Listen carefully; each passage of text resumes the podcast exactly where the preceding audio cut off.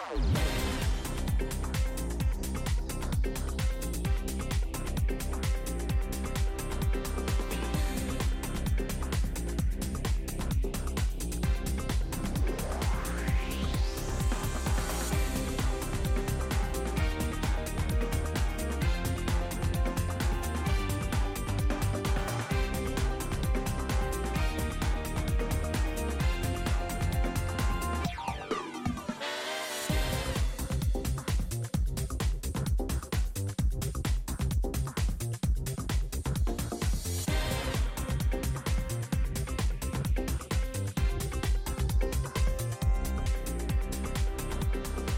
Hoy el foco mediático va a estar puesto en Fitur a las cinco y media de la tarde. El delegado territorial de la Junta en Palencia, José Antonio Rubio, va a asistir a la presentación de la oferta turística de Palencia en la Feria Internacional de Turismo. La alcaldesa de Palencia a las cinco y la presidenta de la Diputación van a estar acompañadas por los responsables de turismo de ambas instituciones, Fran Fernández y Fran Pérez. Van a presentar eh, juntos la oferta turística de Palencia en la Feria de Fitur 2024 en IFEMA. Ellos son los titulares de la Concejalía de Turismo en el Ayuntamiento de Palencia y, de, y el diputado de Turismo en la institución provincial.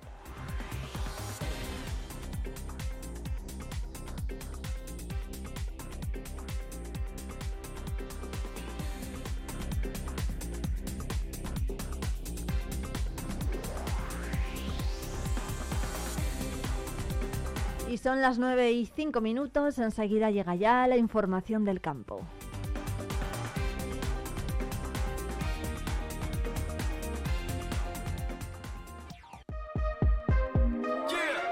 Vive Radio Palencia en el 90.1 de tu FM.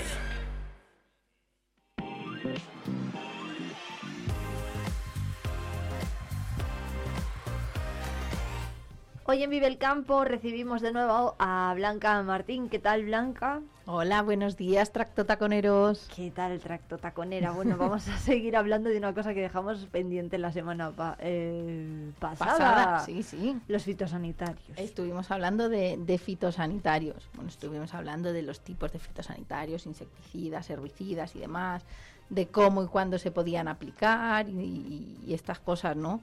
Hoy vamos a sacar dentro de los fitosanitarios un poco un tema eh, un tema un poco guerrero vamos a decir vale mira yo en redes sociales nunca me meto en conflictos o intento no meterme en conflictos. Ah, menos cuando hablan de fitosanitarios y solamente me he metido y grabé un vídeo enfadada además porque bueno en un vídeo que yo subí que estábamos aplicando aplicando un herbicida a, a unas parcelas y bueno me pusieron determinadas personas a caer de un burro, ¿sabes? Como que me estaba cargando el planeta, literalmente. ¿Qué pasó? ¿Qué pasó en ese eh, Y no, bueno, yo simplemente eh, para, porque al final esto es gente de, de, fuera del sector, ¿no? Que yo también es verdad que si no entiendes de algo y has oído determinadas cosas y no te no te molestas en, en, investigar si es real o no, pues a la venga, abres la boca y ya está, ¿no? Pero bueno, lo que te digo, me pusieron como que los agricultores aquí éramos lo peor del mundo y nos íbamos a cargar el planeta. A ver, los fitosanitarios, aquí no hace falta que lo diga, yo creo, porque creo que todo el mundo que nos escucha sabe lo que son los fitosanitarios, pero los fitosanitarios son simplemente los medicamentos de las plantas. O sea, tú cuando estás malo, eh, para prevenir algo te pones una vacuna, por ejemplo, o cuando ya estás malo, pues te tomas un paracetamol o un ibuprofeno o lo que yo que sé, el médico considere, ¿no? Pues aquí quien lo considera es el técnico que tú tienes, un técnico que tiene eh, unas, o sea, que es una son técnicos profesionales con unos estudios súper cualificados. Además, eh, el tema de los fitosanitarios es una formación continua, por lo que decíamos el otro día, que cada vez hay menos materias activas. Entonces, unos años se van unas, otros años llegan nuevas para poder, vamos, que se incorporan a ese listado de, de materias activas válidas y, autorizadas, entonces están en constante formación. Por lo tanto, es gente que no hace las cosas al tuntún, ni mucho menos.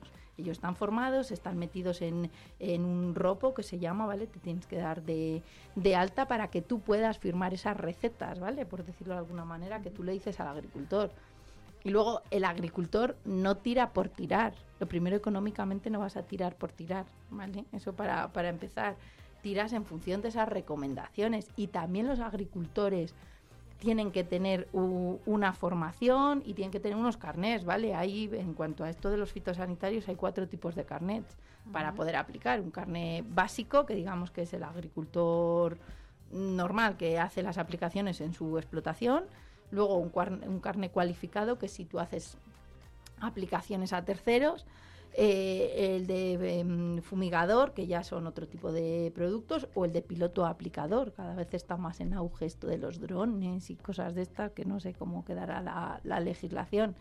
Por lo tanto, em, pues eso decía la gente que nosotros no vamos a matar, ¿no? no vamos a controlar y vamos a prevenir determinadas enfermedades o plagas que puedan tener los cultivos y es realmente para lo que los fitosanitarios sirven. Vale, entonces, ¿por qué hay tan mala prensa con los fitosanitarios y por qué la normativa europea es tan estricta en, el uso de estos eh, pues, productos? Pues es que creo que mm, no sé por qué hay tan mala prensa. A ver, es verdad que hay determinadas materias activas que se ha comprobado que pueden ser perjudiciales para mm, no sé, para los cauces de los ríos o para el nido del pájaro tu, tu, tu yo qué sé, ¿sabes?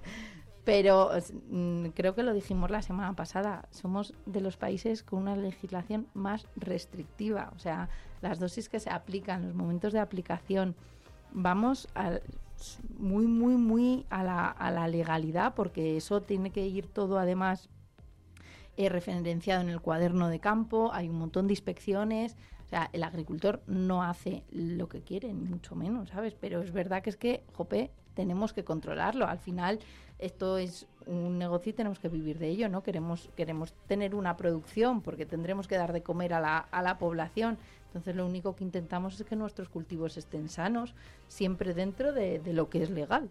Claro, es que de hecho en noviembre ¿no? de 2023 saltó la alerta entre los agricultores porque la Unión Europea decidió reducir a la mitad el uso de fitosanitarios, ¿no? De ahí viene todo ese, bueno, parte de todo ese revuelo que se ha que se ha ido montando en el campo. Sí, bueno, a ver, cada día hay unas, unas noticias. Sí, lo que se quiere es reducir la, la emisión de, de esos de esos fitos.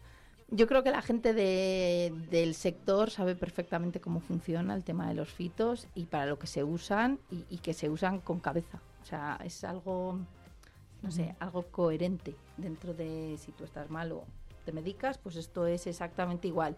Lo que pasa que creo que la gente de fuera del sector, pues bueno, una de las formas que tiene de atacar, no sé por qué, eh, es diciendo que con todo esto que nosotros aplicamos destruimos el medio ambiente, eh, destruimos los medios de animales, de no sé qué, de no sé cuál.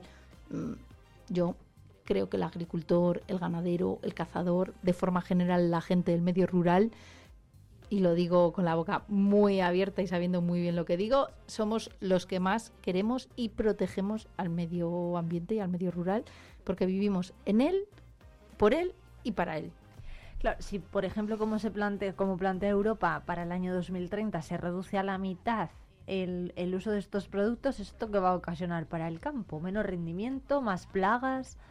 Pues más pues será mucho si ya de por sí es difícil controlar todo esto ya hablamos el otro día de que teníamos eh, como los periodos y los estadios muy muy concretos no para, para poder aplicar estos estos productos si cada vez nos, nos restringen más las materias activas y los métodos bueno pues habrá que hacerlo con otros métodos métodos biológicos otro tipo de, de métodos pero que lo primero probablemente económicamente no salgan a la larga más caros y luego pues a lo mejor no son tan efectivos para la mayor producción, que es lo que queremos. Bueno, pues eh, desde luego que, se crea mucha controversia, ¿no? Cuando sí, sí, sí, sí, sí. sí, es, es un poco heavy cuando lees algunas cosas. Yo recuerdo eso, ese vídeo que estábamos aplicando y leí algunas cosas que de verdad nunca me meto, pero pero sí, sí me metí y subí un, un vídeo pues diciendo o intentando explicarlo. Oye, no lo tenemos a mano. Le rescataré, le rescataré, le, rescato y le subo. estaba yo buscando, pero no lo encuentro, la verdad. Luego, a lo largo de la mañana le, le rescato y le subo Pero sí, además es que un poco enfadada lo dije, ¿eh? incluso porque me sentó muy mal que nos dijeran que, que, vamos o que queremos matar al, al campo o al medio ambiente, ¿sabes? Sí, ¿no? Bueno, pues Blanca Martín, de Tractores y Tacones, que muchísimas gracias como siempre por... Eh, ah, mira, acabo de encontrar el vídeo, o sea que... Ah, pues luego le subimos. Lo único... No, lo, podemos incluso ¿Lo vas a poner? ¿eh? Uy, uy, si uy, me deja Blanca Martín yo lo pongo, pero vamos que... Venga, lo podemos escuchar, Desde luego, sin problema. ¿qué, ¿Qué, fue lo que respondieron? Porque claro, aquí podemos escuchar a Blanca Martín, pero yo no sé si... Bueno, yo hice ese, ese, ese vídeo por pues eso, porque me dijeron que estábamos como yendo contra el planeta, cargándonos el medio ambiente, como que éramos unos terroristas naturales, ¿sabes? Una cosa así. A ver, que no fueron muchas, porque al final yo... Eh, los followers, entre comillas, ¿no? que yo tengo, pues son de gente del sector, ¿no? Del gremio. Pero sí, sí que hubo así algunos y bueno, pues me llamaron la atención e hice el vídeo. Bueno, pues vamos a ver si lo podemos escuchar. Esto fue lo que dijo Blanca Martín en este vídeo que nos está comentando. Yo no soy muy de entrar en debate en determinados temas y sobre todo cuando es con gente que en mi humilde opinión eh, no saben mucho de qué va esto de la agricultura pero hoy sí que voy a entrar. Bueno, más que entrar en debate, voy a intentar hacer una aclaración así muy de forma muy coloquial y muy de andar por casa para ver si, si se entiende. Sobre todo si lo entienden aquellos que, que hablan. Uy, que se nos ha cortado. Bueno, pues ahí. Plan sin, sin creo saber demasiado, ¿vale?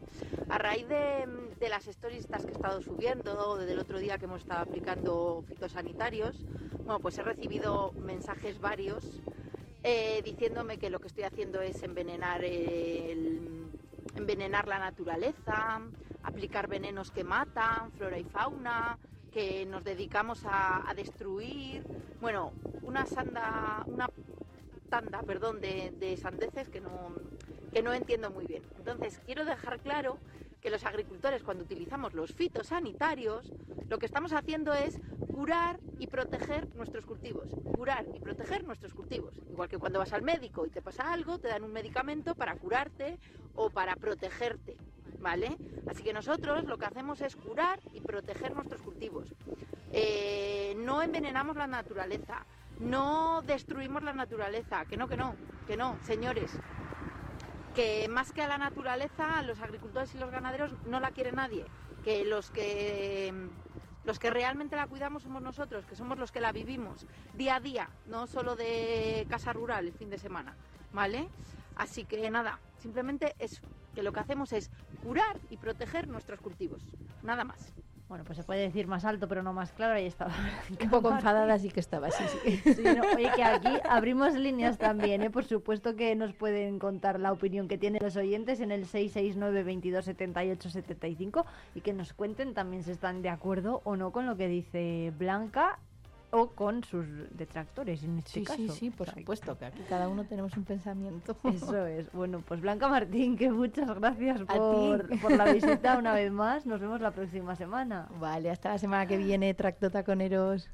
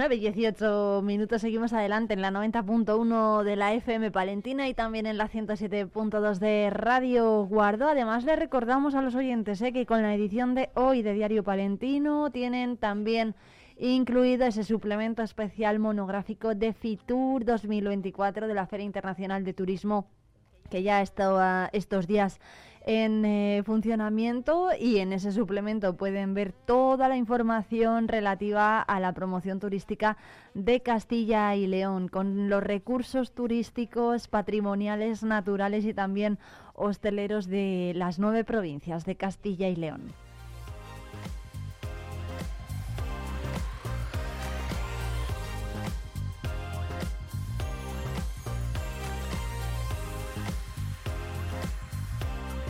Enseguida llega Javier Blanco con aquellos yeyes de los 60 para presentarnos hoy a Javier Sánchez.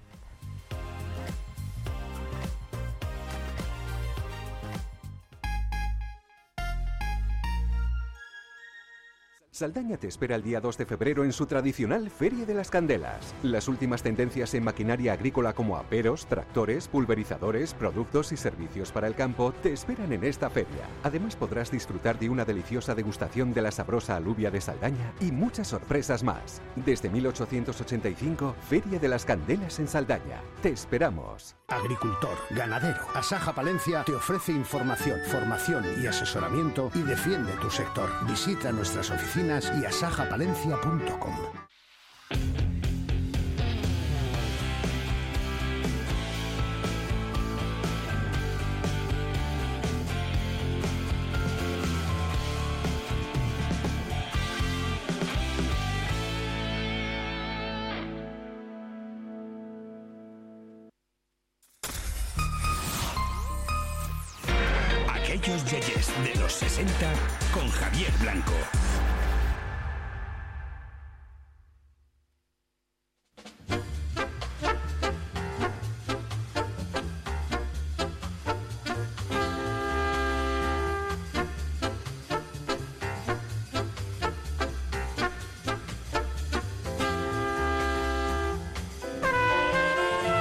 sintonía de aquellos yeyes de los 60. Javier Blanco, ¿qué tal?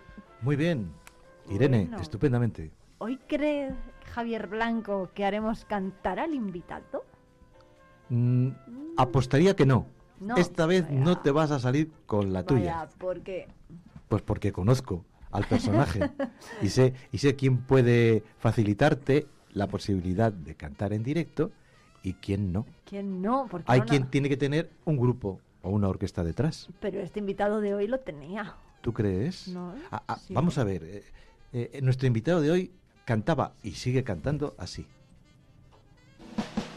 Un adiós y una nota en un rincón. Marcho entre la duda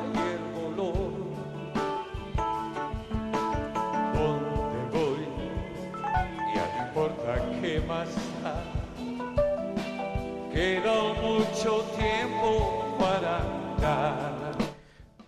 Tony Landa, buenos digo, perdón, eh, Javier Sánchez, buenos días. Hola, Tocayo, buenos días. Hola, Irene, buenos días. Hola, Javier, pues, ¿qué tal? Ya ves. Muy bien. Mm, comenzando así, da gusto empezar el programa. bien. Bueno, ya veremos a ver si le hacemos cantar o no, ¿no? Pero bueno, este es uno de los temas de los sellos. Bueno, eh, este era un tema, Javi, ¿verdad?, de, de Tony Landa. Y es una de las canciones fetiche de los sellos. Esta y, por ejemplo, Jóvenes son dos de las canciones que no, no podían faltar en el repertorio de, de Javier, que por cierto, eh, hubo una época que tuvo que cambiar bastante el repertorio, pero bueno, eso, de eso hablamos, hablamos después, ¿eh, Javier? Bueno. ¿Cuántos años has estado tú cantando, por cierto? Si es que has, estado hasta el año pasado prácticamente. Pues como el Capitán Trueno en los tebeos. O sea, quiero decir que he estado mucho tiempo y seguimos todavía estando dentro del pentagrama musical. Lo que pasa que ahora ya digamos que un poco más relajado, ¿no? Un poco más relajado. Bueno, de hecho yo, eh, hasta el pasado año creo recordar que los dos únicos grupos que estabais en activo de aquella época, de aquellos días de los 60, pues los Ibers y vosotros, creo, sí. los sellos. Sí, sí. Los Ibers que han vuelto otra vez, están, han retomado otra vez el tema y los sellos que seguimos desde aquel festival, creo recordar, en el Teatro Principal.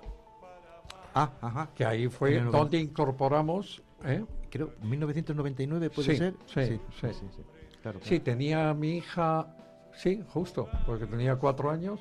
Ya. Y, y, no debemos olvidar aquellos 20 años, que fue un poco el, la plataforma de lanzamiento y vuelta de otros grupos. Aquellos 20 años además nos trajo no solo el recuerdo de la música, sino también mm, el estar de nuevo otra vez con los que en aquellos años formamos el grupo.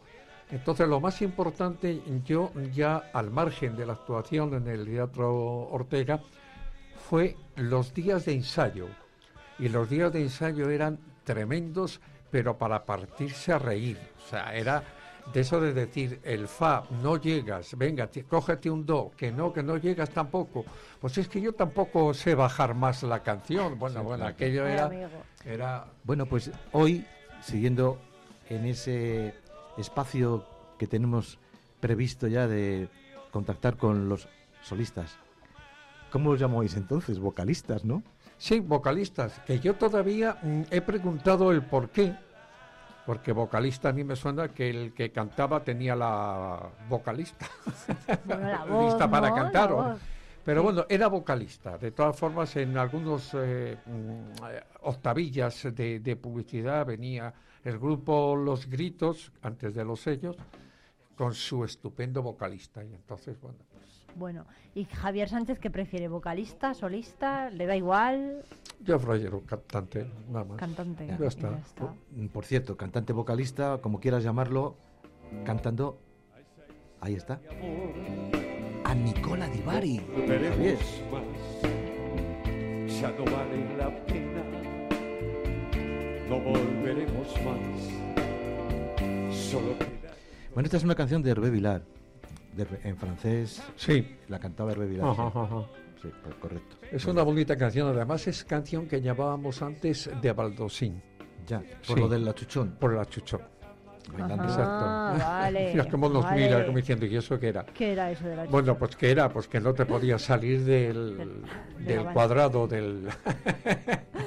Oye, por cierto... De la baldosa de la discoteca. Yo, yo he estado buscando en mi archivo particular alguna canción de Rafael porque Javier también eh, era muy dado a, hacer versiones de Rafael, de canciones de Rafael. No he encontrado ni una en mi archivo, lo que quiere decir que mm, yo no la encuentro registrada por ahí en ningún sitio, Javier. Pues te puedo decir que mm, de Rafael recuerdo una anécdota que en Burgos, tocando en la sala de fiestas de Burgos, el, jefe, el señor Rico, que en paz descanse, siempre los domingos por la tarde, por la noche, no había nadie en la sala, o sea, pero llegaba él, se pedía una botella de champán y me hacía cantar la de Noche de Ronda. Ya, pues eh, su madre se enfadó con él, ¿eh? Por cierto. Porque en, el festival o, certamen de aquellos 20 años no cantó ninguna canción de Rafael. ¿Y por qué no cantó Javier Sánchez ninguna canción de Rafael? No cuadró, no cuadró, no, no, no. Pero es cierto que, se, hay veces que, es cierto que se enfadó. Sí, se mosqueó un poco mi madre porque luego cuando fui a casa me, me, me lo dijo pero Javier, ¿por qué no? Digo, mamá, que es que yo eh, tengo otras cuatro voces que me dicen sí o que me dicen no. También es cierto que ni se lo pregunté, o sea, no surgió. No surgió. Oye, ¿por qué Javier Sánchez es tan fan de Rafael? Porque creo que ha nacido él un poco antes que yo, pero a mí me gustaba mucho Rafael cantando. Luego empecé un poco a, mm, a ser un poco remiso con el tema de la mímica, de los gestos, de, pero considero que es una de las principales voces que ha dado. Que Rafael ha estado siempre muy, muy afectado. Recuerdo una anécdota de Rafael. En la Huerta Guadián estaba cantando Rafael. Sí. Vale. Uno de los años cuando empezaba, antes de llegar al Festival de Benidorm, con la canción de Llevan, que era uno de los, de los éxitos de él. Total que Rafael tenía la costumbre de cuando llegaba alguna canción, como hacía tanta mímica y gesticulaba tanto, cogió la chaqueta y la tiró, como lo hacía en muchos sitios. Bueno, pues la chaqueta no apareció. De hecho, le, de hecho, le llamaban el aprieta bombillas. claro, por el gesto que hacía, ¿no? Se está rifando una cancioncita de Rafael, ya se lo digo aquí a los amigos. Vale, tú, dices, tú díselo, que luego yo no voy a quedar. bueno. Oye, que em, mencionabas antes a, los, a los gritos, antes de los sellos, pero es que antes habían estado los Carabel. O sea, eh, eh, la trayectoria ha sido Carabels, gritos durante poco tiempo, Javier, y después los definitivos sellos. Pero es que antes, antes ya Javi cantaba a sus 16 años o cosas así. Sí, eh, eh, me denunciaron por ser menor. Claro. Sí. Hacía un dúo, hacía un dúo en los festivales para sacar fondos eh, para las inundaciones y todo esto con el desaparecido Javier hace, hace un año vocalista de, los Cavernos. Ya se me está quedando lo de vocalista, ¿ves? Javier Callejo, sí, sí, sí, sí. Oye, ¿por qué? Iba a decir por qué volvisteis. Ahora, cuando ya yo pienso, como casi todos, llega la jubilación, tenemos más tiempo, nos gusta la música. Eso Lo, han dicho ya más invitados. sí, sí, Lo que, yo es que la música nunca lo he dejado, porque o bien de una manera o bien de otra, pero he seguido he mantenido el tema musical, porque yo he estado con la discoteca Carabel, que era de mi socio y, mía. De Manolo. Eh, y he estado de DJ en el Yodi y en La Ribera y en el Sangar y en el Hotel Valentín de Aguilar de Campo. Entonces, te quiero decir que mi trayectoria, como me dijo un día mi madre, a ti te han cosido el ombligo con un pentagrama, hijo, porque es que no lo dejas. Ha estado eh, en la radio, evidentemente, en Onda Cero, eh, en televisión. televisión, que es lo que iba a decir yo ahora, que eso lo sabe poca gente. Inauguró un concurso cuando acababa de nacer Antena 3 Televisión. ¿Ah, sí? Que por cierto, el mismo día. No, me quedo con pero el yo le iba a preguntar por Televisión Palencia o Canal 4 si había estado por aquí. sí, o más sí pero sí, en, Locos por la Música, creo, con, con Nacho o no. ¿No llegaste a venir? Sí, sí, sí, sí, sí, sí, sí, sí, ¿no? ¿Cómo se llamaba el, el, concurso aquel de Antena 3 Mayor o menor. Mayor o menor. Mayor o menor. Era de, de cartas. Y entonces los concursantes, eh, yo levantaba una carta y era un caballo. Y ellos tenían que decir, la siguiente carta, ¿cuál es? ¿Mayor o menor? Si era menor y pedían ellos menor, pues ganaban, pero si decían ellos que no, pues, pues un concurso. Tenemos otro tema que está sonando que es eh, Detén la noche. Noche es amiga fiel que de un gran amor que nos hace olvidar soñando la noche es más hermosa si estás a mi lado. La noche es el embrujo de un sueño dorado. ¿Este tema de qué año es? No sé si se pues puede contar. 68 puede ser una cosa así. A ver. Mediados de los 60. Sí, sí, sí, sí por ahí. Porque los sellos hacían una versión, me decía Javier, de lo que hicieron los Mustang en España, pero esto, esto los primeros que lo cantaron me parece que fueron los, HH. Y los 007. Los 007, que eran venezolanos. ah, vale. Oye, por cierto, ahora que digo lo de 007, que sorprende un poco, ¿no? Por lo de la gente. Eh, hay una, una leyenda sobre el nombre de los sellos. Ah, Javier me ha contado una que tiene un poco de relación con la que me han contado otros. Y es que mm, buscando el nombre, qué nombre poner al grupo, al conjunto. Pues Julio Rodrigo Alario, también fallecido, llegó y dijo, pues, ¿qué es lo que queremos? Y dijeron, pues, pues un, un nombre que pegue. Y dijo Julio, los sellos.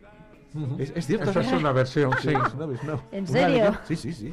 Lo que pasa es que Kiki ya trajo un montón de nombres. Nos tuvimos que cambiar el nombre de los gritos porque aparecieron los gritos y gritos Digo eso porque ganaron el Festival de Benidorm con Julio Iglesias. Sí, porque ah, con la vida sigue igual. Se hacían dos, cantaban dos en, aquel Festival de Benidorm. Entonces cantaban dos. Entonces en aquella ocasión fueron los gritos, los gritos, gritos de Nacional y Julio Iglesias, sí. Y nos avisaron por carta diciendo que nos teníamos que cambiar nosotros porque estaban registrados y tal y cual, y ese fue el motivo del cambio. Y luego buscando un nombre, pues Kiki trajo varios anotados y, acordamos eso. Pero bueno, pues también pegaba. Claro eh, que sí que pega. ¿qué, qué, te dice el Bar África? el Bar África. Bar Cafetería África. ¿Sabe dónde está el Bar No lo ¿Dónde estaba? ¿Dónde eh, estaba? ¿Dónde estaba? Enfrente de Correos, que hay ahora una, un, hotel Sí. Pues al lado del hotel hay una, ¿cómo se llaman? Esos de los de los sordos. Un centro de, mm, De sí, de audífonos. De audífonos, sí, Pues ah. ahí Sí. era el bar donde se daban cita empresarios y conjunteros. Ah, sí. Sí, O sea, que ahí se partía el bacalao. ahí se de- partía el bacalao. ¿Y vosotros cuánto cobráis? Pues tanto, vale. ¿Cómo tenéis estas fechas? Pues libres, vale, pues venga. Vais a antigüedad, por poner un ejemplo. Pues vale, de acuerdo. Y van a por otro. Y así, o sea, era, digamos, un poco el cuartel general de contratación Sí. de grupos. y como y había mucha contratación, poca Sabían mucha- autocar esas Sí, había Sí. mucha, había Sí, ¿no? mucha, había mucha. En aquellos años había mucha, porque además te quiere decir que no predominaban las discotecas y el tema. Y entonces, bueno, si querían música tenía que ser a través de grupos, ¿no? Las salas de fiesta. Sí, pues vendían las discotecas. Oye, Javier, vamos a ver. eh, En, en los sellos hubo un momento de evolución. Incluso recuerdo que cantaron Mari, dos, dos chicas. Sí. eh, bueno, pero hubo una que a mí me llama la atención, eh, definiéndote tú, y yo creo que todos te definimos así como baladista. La evolución que se hizo al rock, que además un rock duro. Sí. ¿Por qué y cómo, cómo, cómo viste tú aquello? Porque claro, Pero al rock duro fue cuando ya se pusieron de nombre cocaína. Ah. Pero previamente, y tiene razón Javier, previamente sí que era... mm, A mí la canción melódica se me daba mejor que la canción Rápida. movida y tal. Pero bueno, llegabas a sitios, a pueblos y tenías que tocar de todo y tenías que cantar de todo. Y entonces, bueno, pues fuimos incorporando poco a poco canciones y, y- que las cantaba y las cantaba también con muchos con muchas ganas y con mucha ilusión, pero no era lo No era que... lo y mismo. distintos músicos. Recuerdo que vino Vicente, guitarrista de Valladolid, Pedro Batería. Pedro la batería. sí, Ah. sí, sí.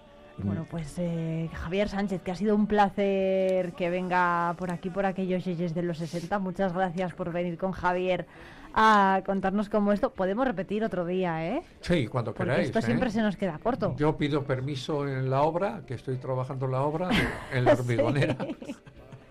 ¿Qué tal van las obras de Palencia? Bien, bien, van bien, van bien. Mm, Te voy a decir una cosa que tampoco, eso es un poco el comentario que había antes. Ahora hay otras distracciones, ¿eh? Sí, o sea, ¿no? no, no es que, hombre, también es verdad que pasas por algún sitio donde haya obras y, y enseguida están los arquitectos que están fuera. Irene, como se nos queda corto siempre y, Sí. que, y escuchamos poca música, que son segundos de las canciones de ellos, mi cabeza ya está dando vueltas para hacer algo en, en lo que la música sea más protagonista.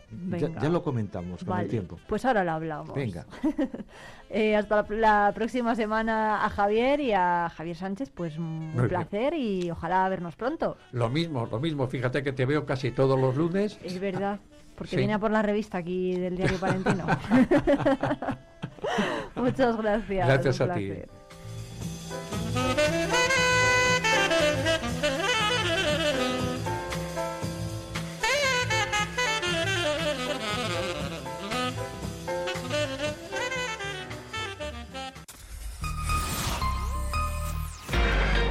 Yeyes de los 60 con Javier Blanco.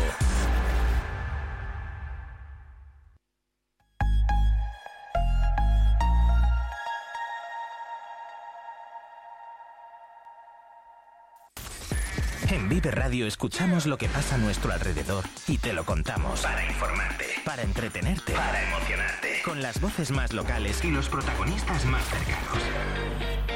Vive tu ciudad, tu provincia. Vive su cultura, su música, su actualidad, su deporte, sus gentes. Vive lo tuyo. Vive tu radio. Vive Radio. Palencia 90.1.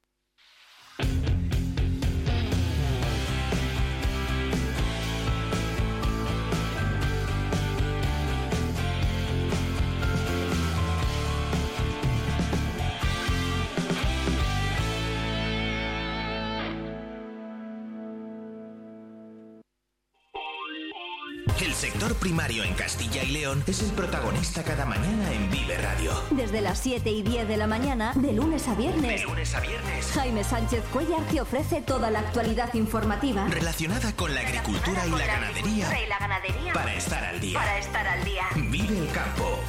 De lunes a viernes cada mañana. Vive el campo. Aquí, en Vive Radio. Palencia 90.1. ¡Hey! Di que nos escuchas. Vive Radio. ¿Pensando en una nueva escapada? Tenemos un plan perfecto para ti. Ven a Ampudia, descubre la magia de su castillo, la belleza de su colegiata, el encanto de sus calles porticadas o los tesoros que esconden sus museos. Descansa en sus preciosos alojamientos y deleita tu paladar con la rica gastronomía de sus restaurantes. Escápate, ven a Ampudia, te sorprenderá. Plaspisa, líder en transformación de materias plásticas. Dispone de soluciones para todo tipo de clientes y empresas. En nuestra nueva planta hemos apostado por la investigación, el desarrollo y las nuevas tecnologías como motor para la fabricación de nuevos productos indispensables para el mercado actual. En Alar del Rey Plaspisa, comprometidos con el futuro. El sector primario en Castilla y León es el protagonista cada mañana en Vive Radio. Desde las 7 y 10 de la mañana, de lunes a viernes. De lunes a viernes. Jaime Sánchez Cuellar te ofrece toda la actualidad informativa. Relacionada con la agricultura y la ganadería. y la ganadería. Para estar al día. Para estar al día. Vive el campo. De lunes a viernes cada mañana. Vive el campo. Aquí. En Vive Radio. Palencia 90.1. En Vive Radio escuchamos lo que pasa a nuestro alrededor y te lo contamos. Para informarte. Para entretenerte. Para emocionarte. Con las voces más locales y los protagonistas más cercanos. Vive tu ciudad, tu provincia. Vive su cultura, su música, su actualidad, su deporte, sus gentes. Vive lo tuyo. Vive tu radio. Vive Radio. Palencia 90.1. Vive Palencia con Irene Rodríguez.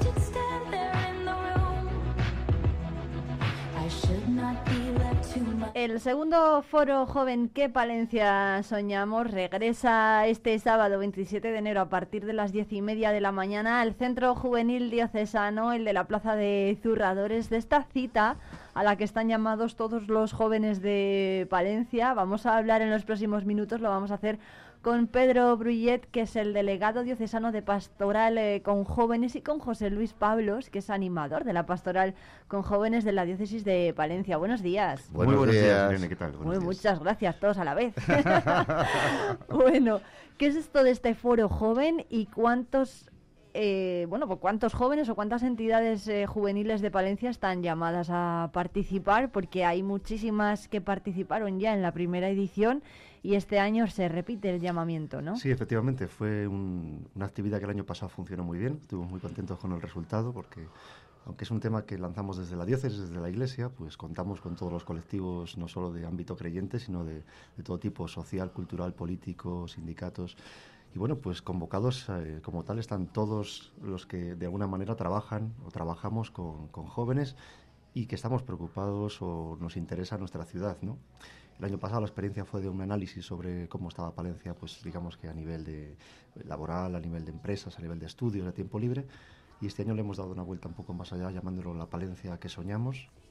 Y queremos saber un poquito, pues, bueno, qué pueden aportar nuestros jóvenes de Palencia a esa Palencia que nos gustaría, vamos a ir unos días, de, unos ratos de, de reflexión sobre este tema. ¿Y qué pueden aportar los jóvenes a Palencia? Abrimos líneas ¿eh? en el 669 22 78 75 para que nos lo cuenten también los oyentes. Pero bueno, ¿cuáles son las impresiones que al final traen y ponen sobre la mesa los jóvenes? Yo creo que los jóvenes pueden soñar otra Palencia diferente, ¿no? Eh, yo creo que muchas veces está encasquetado lo que es el Palencia del futuro, ¿no? Y yo creo que los chavales tienen muchas ganas de construir otra Palencia, o distinta, ¿no? Y ofrecer alternativas distintas a las que muchas veces nos ofrece la propia sociedad, ¿no? Y al mismo tiempo yo creo que es bueno, el año pasado una de las cosas más ricas del foro, es que gente muy diversa dialogó, lo que no hacemos a veces los mayores, dialogó, eh, habló, pensó e hizo propuestas diferentes, ¿no? Gente que era creyente, gente que no era creyente, había allí una pluralidad que yo creo que fue lo más enriquecedor del foro el, el curso pasado, el año pasado. De alguna de las medidas o propuestas que se pusieron sobre la mesa el año pasado se ha ido realizando o sea Mm. bueno al final de qué sirve el foro por eso Bueno, por eso lo primero, primero como punto de encuentro, segundo Sí. como punto de reflexión y tercero sacamos una especie, bueno, de, no de decálogo, pero sí de cosas que se podían hacer.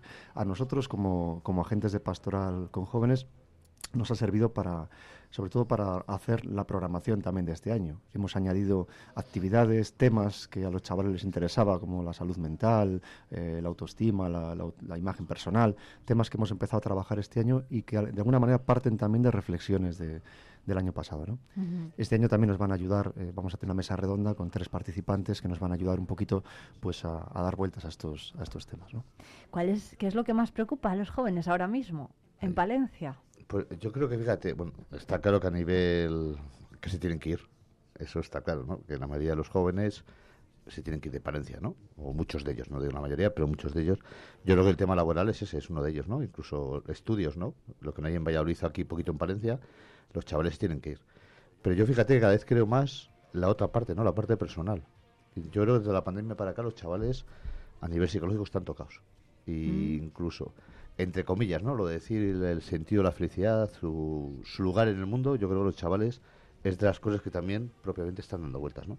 Y luego hay otra parte, claro, que es toda la falta de alternativas de tiempo libre, ¿no? Que tienen los chavales y a veces culturales, ¿no? Pero sobre todo tiempo libre, yo creo que, que falta en, en Palencia una alternativa al tiempo libre a- y al ocio, ¿no? Diferente a lo que está acostumbrado.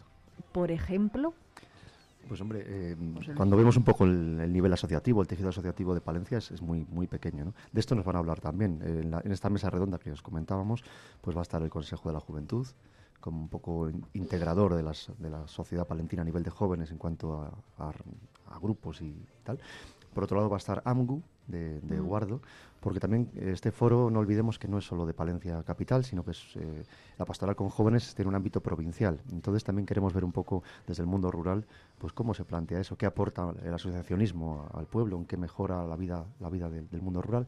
Y luego estará la Asociación Cultural Arcadia, aquí de Palencia también, que hace sus micros abiertos, temas de poesía, de música, eh, de juegos de rol, de un montón de cosas, que nos van a contar un poco por qué merece la pena asociarse, qué les gustaría eh, que hubiese en Palencia y no hay. De eso es un poco lo que vamos a, a debatir e intentar llegar a, algún- a alguna conclusión. ¿no? Ya el hecho de sentarse a pensarlo, creo que ya en sí mismo es un valor mm, positivo. Claro, tiene que ser muy enriquecedor, además con tantas asociaciones mm, allí presentes, seguro que hay bueno bu- buena sintonía y sobre todo intercambio de propuestas. Yo ¿no? creo que, que es lo más trata. enriquecedor, ¿no? Después de esa mesa de experiencia, lo enriquecedor es que los chavales de diversos grupos hablen, dialoguen y sueñen con esa Palencia diferente. Yo creo que es lo más enriquecedor, ¿no? Las experiencias son muy enriquecedoras, pero el diálogo entre diferentes yo creo que es lo más enriquecedor. Bueno, Pedro y José Luis, la verdad es que no son tan jóvenes como los jóvenes que van a venir.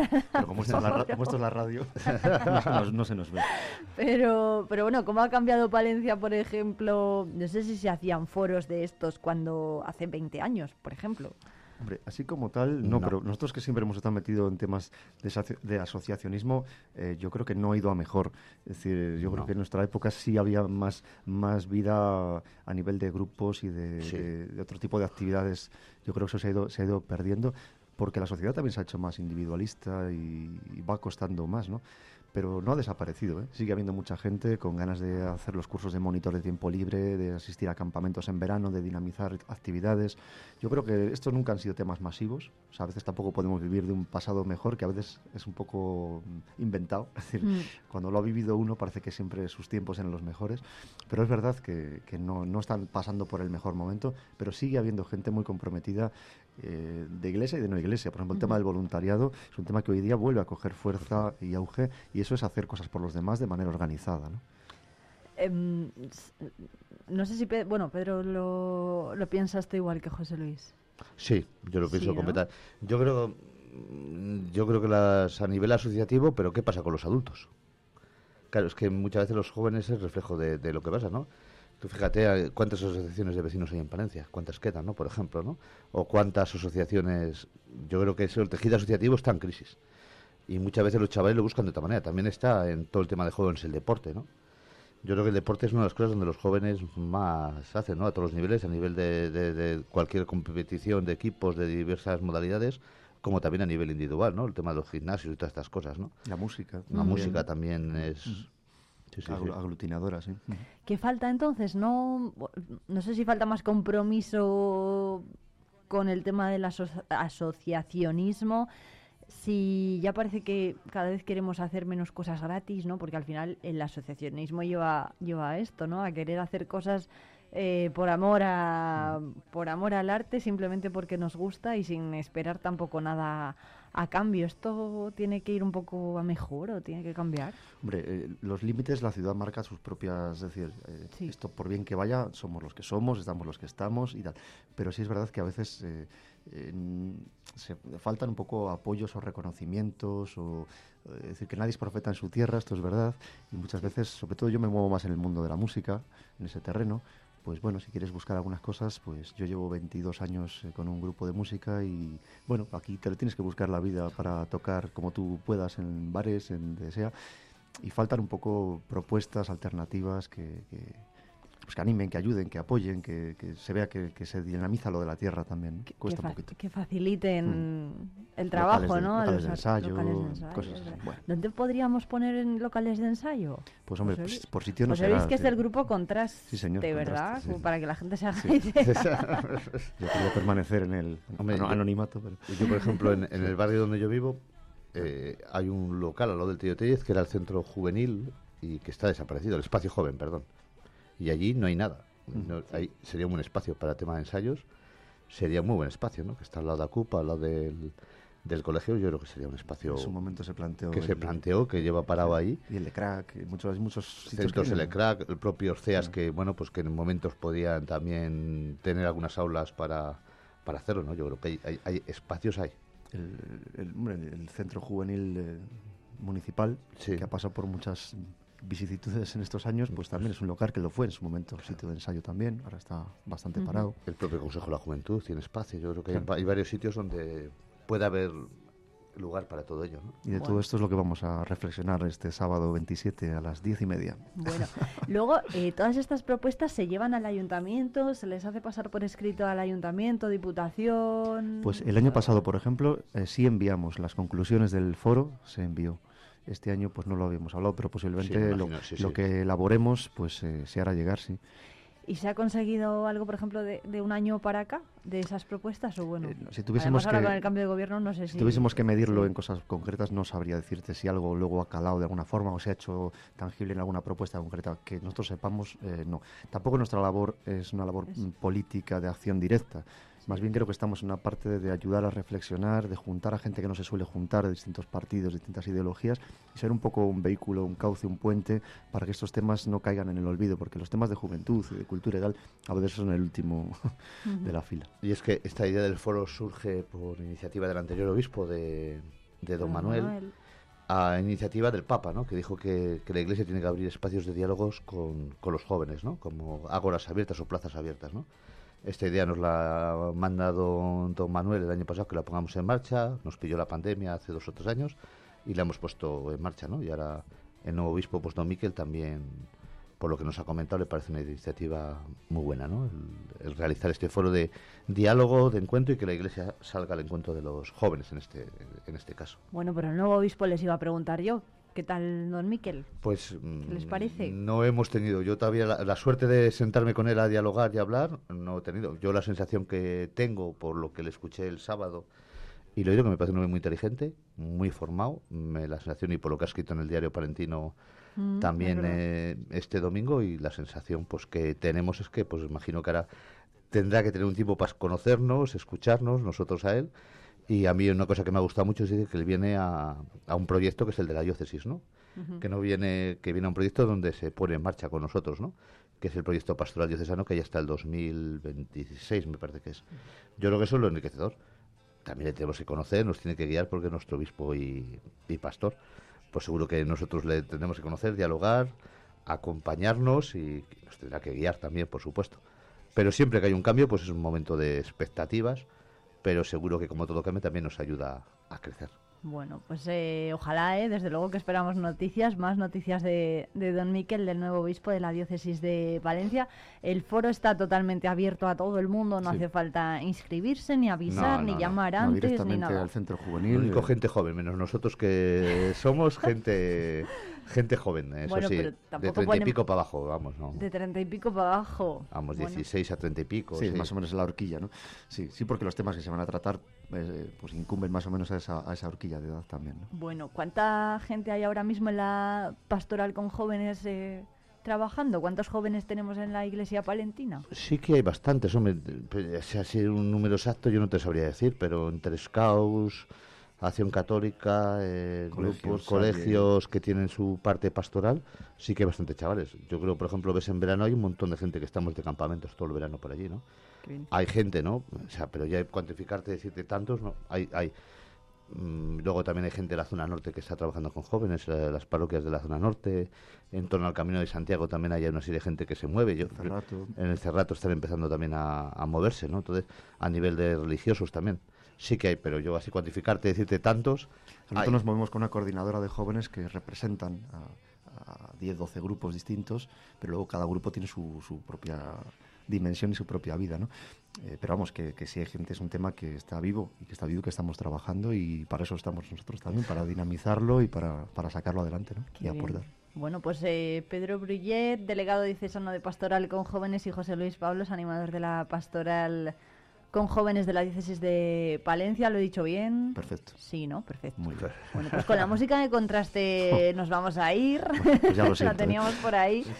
Que a ver si nos vemos pronto, aunque, pronto, aunque sea en los escenarios. Seguro que sí. Bueno, y que se dinamice cuanto más mejor la actividad cultural aquí en Palencia. Muchas gracias. Gracias a ti. Recordamos que a las diez y media el sábado en la mm, calle Zurradores, en ese centro juvenil diocesano, tenemos esa cita del segundo foro joven del que estaremos pendientes. También intentaremos hablar aquí en Vive Palencia con algunas de las asociaciones que van a participar para ver cuáles han sido las conclusiones. Muchas gracias. Pedro Gracias José ti. Luis. Irene. Muchas gracias. hasta luego. Los pedazos que me faltan, necesito que amanezca en mi jardín.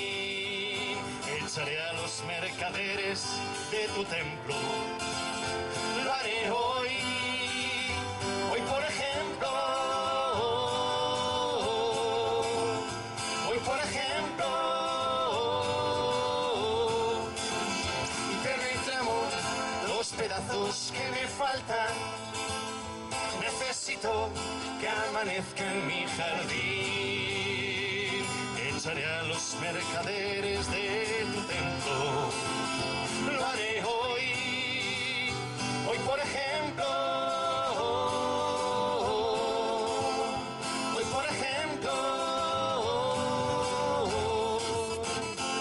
Por ejemplo.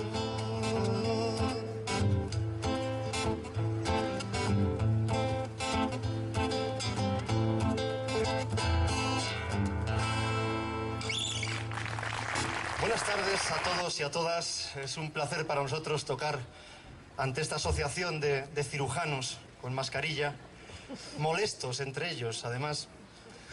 Hasta hace pocos días todos estábamos desconcertados. Es decir, no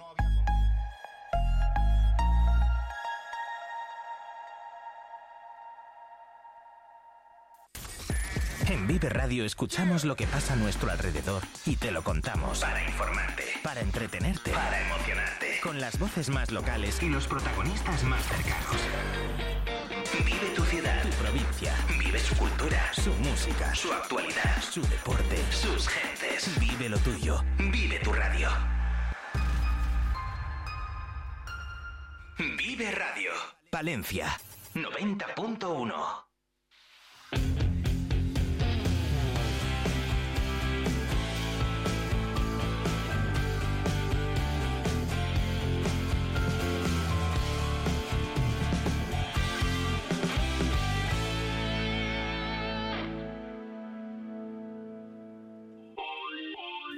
sector primario en Castilla y León es el protagonista cada mañana en Vive Radio. Desde las 7 y 10 de la mañana, de lunes a viernes. De lunes a viernes. Jaime Sánchez Cuellar te ofrece toda la actualidad informativa. Relacionada con la agricultura y la ganadería y la ganadería. para estar al día. Para estar al día. Vive el campo.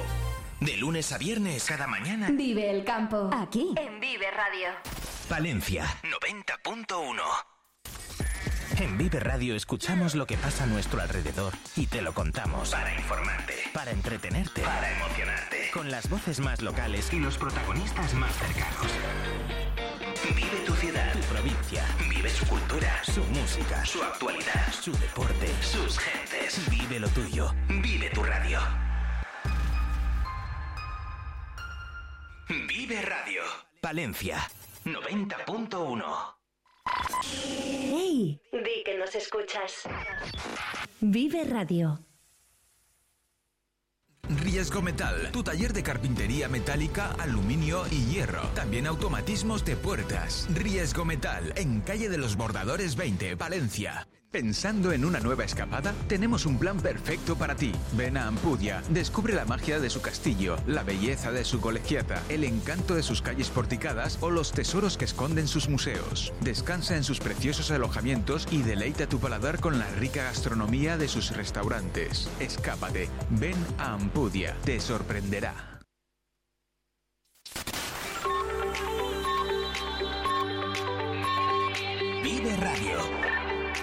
Son las 10 de la mañana.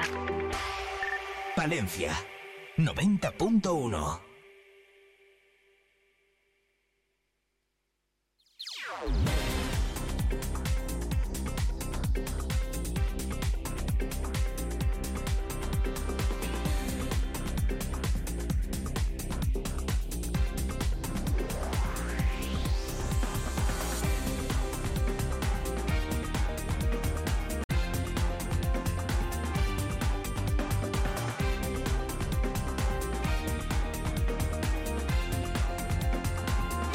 Diez en punto de la mañana, la estación de servicio El Pastor de la red de estaciones Sabia, ubicada en la avenida de Andalucía número 180, esquina con la carretera de Magat, les ofrece el precio de sus carburantes en Vive Radio Palencia. Gasolina 95 a 1,56, gasolina 98 a 1,67, gasóleo A a 1,50, gasóleo Premium a 1,59 y gases licuados de petróleo a 0,91.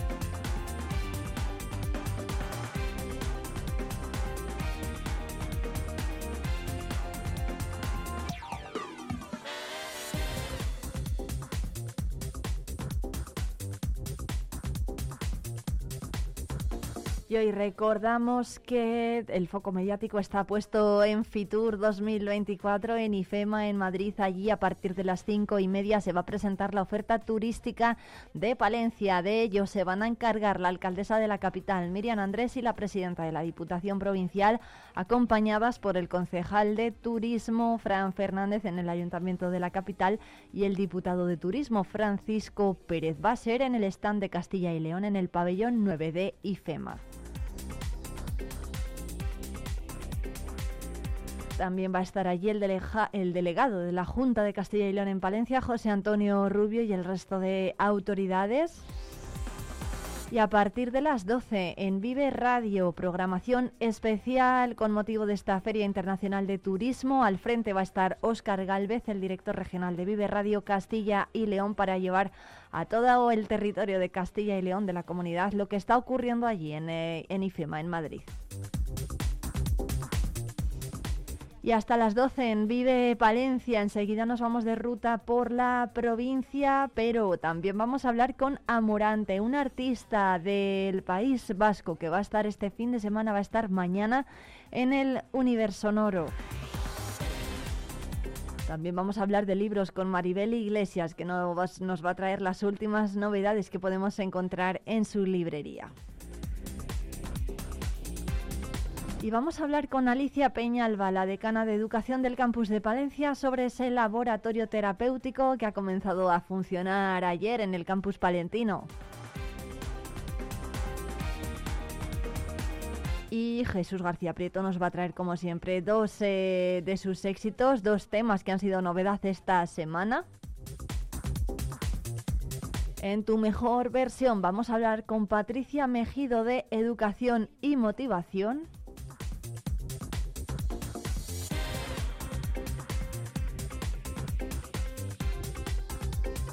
Y en Érase una vez la radio vamos a hablar de Eurovisión con Jesús González desde el Museo de la Radio y de las Telecomunicaciones de Villaluenga de la Vega.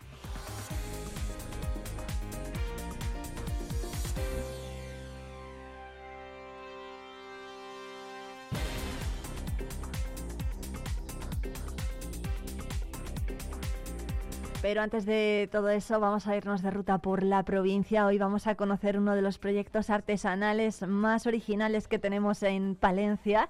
Se trata del telar idem de lienzo. De esta eh, telar se encarga, trabaja cada día en este telar Luisa desde Santa Cecilia del Alcor.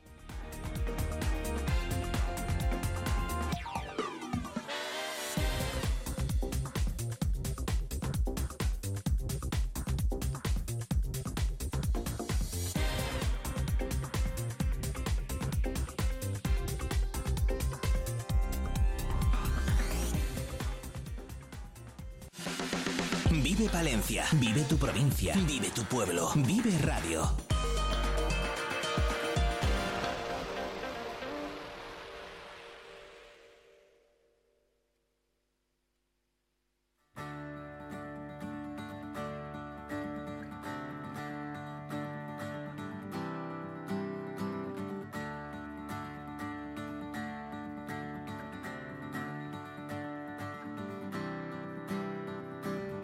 De Lienzo es un taller de artesanía textil que lleva abierto 40 años y desde hace 23 lo lleva su actual responsable, Luis Aguardo. ¿Qué tal? Buenos días. Hola, muy buenos días Irene, ¿qué tal estáis? Muchas gracias por atendernos, muy bien, estamos encantados de saludarla y ya está Luisa en Santa Cecilia del Alcor, que es donde tiene el taller. Eso es, desde Santa Cecilia del Alcor, aquí es donde estamos trabajando. Muchas gracias también a vosotros por darnos este espacio y, y darnos un poquito de visibilidad. Bueno, esto de tener un taller con un telar de las dimensiones del de Luisa, ¿cómo es? Yo creo que no queda ninguno en la provincia de Palencia, ¿o sí? Pues quedan pocos, quedan muy poquitos. En la provincia de Palencia tenemos algún telar más por Tabanera de Cerrato, donde está mi compañera Marta, que también se dedica a, a divulgar un poquito el, el oficio. Y como artesanos con producto, creo que, que solo nosotros, sí. Bueno, ¿cómo es el trabajo de, de- de una co- costurera como, como Luisa? ¿Cuánto tiempo, por ejemplo, de trabajo le lleva a hacer una pieza? Bueno, eh, eso es- una, una pregunta difícil de contestar y muy habitual, ¿verdad? Pues depende de muchas cosas, del calibre del hilo, de si urdes para una pieza o para más, eh, eh, del tipo de tramado que lleve. Bueno, es complicado, es complicado de contestar. Sí, es un trabajo que- que lleva muchas horas, es un trabajo de paciencia, de dedicación y cada pieza lleva bastantes horas de trabajo. Pero ya te digo que, que hacer así una un, un cálculo a la- es, es difícil, es difícil. Bueno, ¿cómo empieza Luisa con esto del, del taller de idem de lienzo? Bueno, y de lienzo nace hace ya 40 años de la mano de mi madre. Eh, cuando yo tenía siete años comenzó ella a tejer y entró el primer telar en, en casa y, y es un oficio con el que he crecido. ¿no?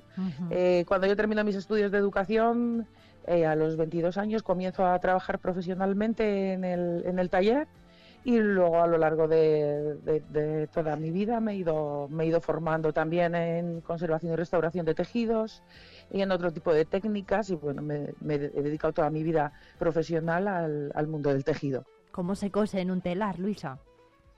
No se cose, se teje. se teje, En ¿cómo el se telar teje se en teje, telar? en el telar Exacto. se crea, se crea la tela, ¿no?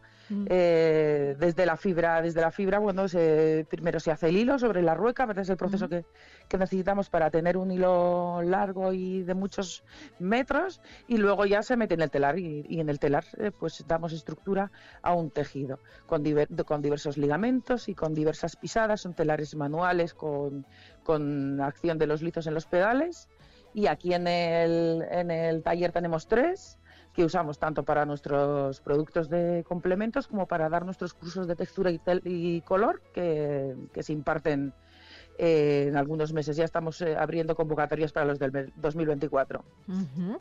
Bueno, ¿cómo, ¿qué materias primas se utilizan? Por ejemplo, ¿siempre la lana o se puede variar? ¿Se puede...? Uy, no, no, no, Aquí investigamos con un montón de fibras. Mira, eh, trabajamos con celulósicas como el lino ramio, el rayón. Eh, bueno, se trabajan con seda, se trabaja con lanas, pero con lanas de alpaca, de merina, de camello. Bueno, traemos materiales un poquito de, de todas las partes, también de aquí de España y de Portugal, y damos forma a nuestras piezas con todos estos tejidos. Eh, no solo un, solamente se usa una- un, ma- un material en una pieza, sino que muchas veces la mezcla de ellos nos da muchísima versatilidad a la hora del diseño. ¿Hasta dónde llegan sus piezas de tela?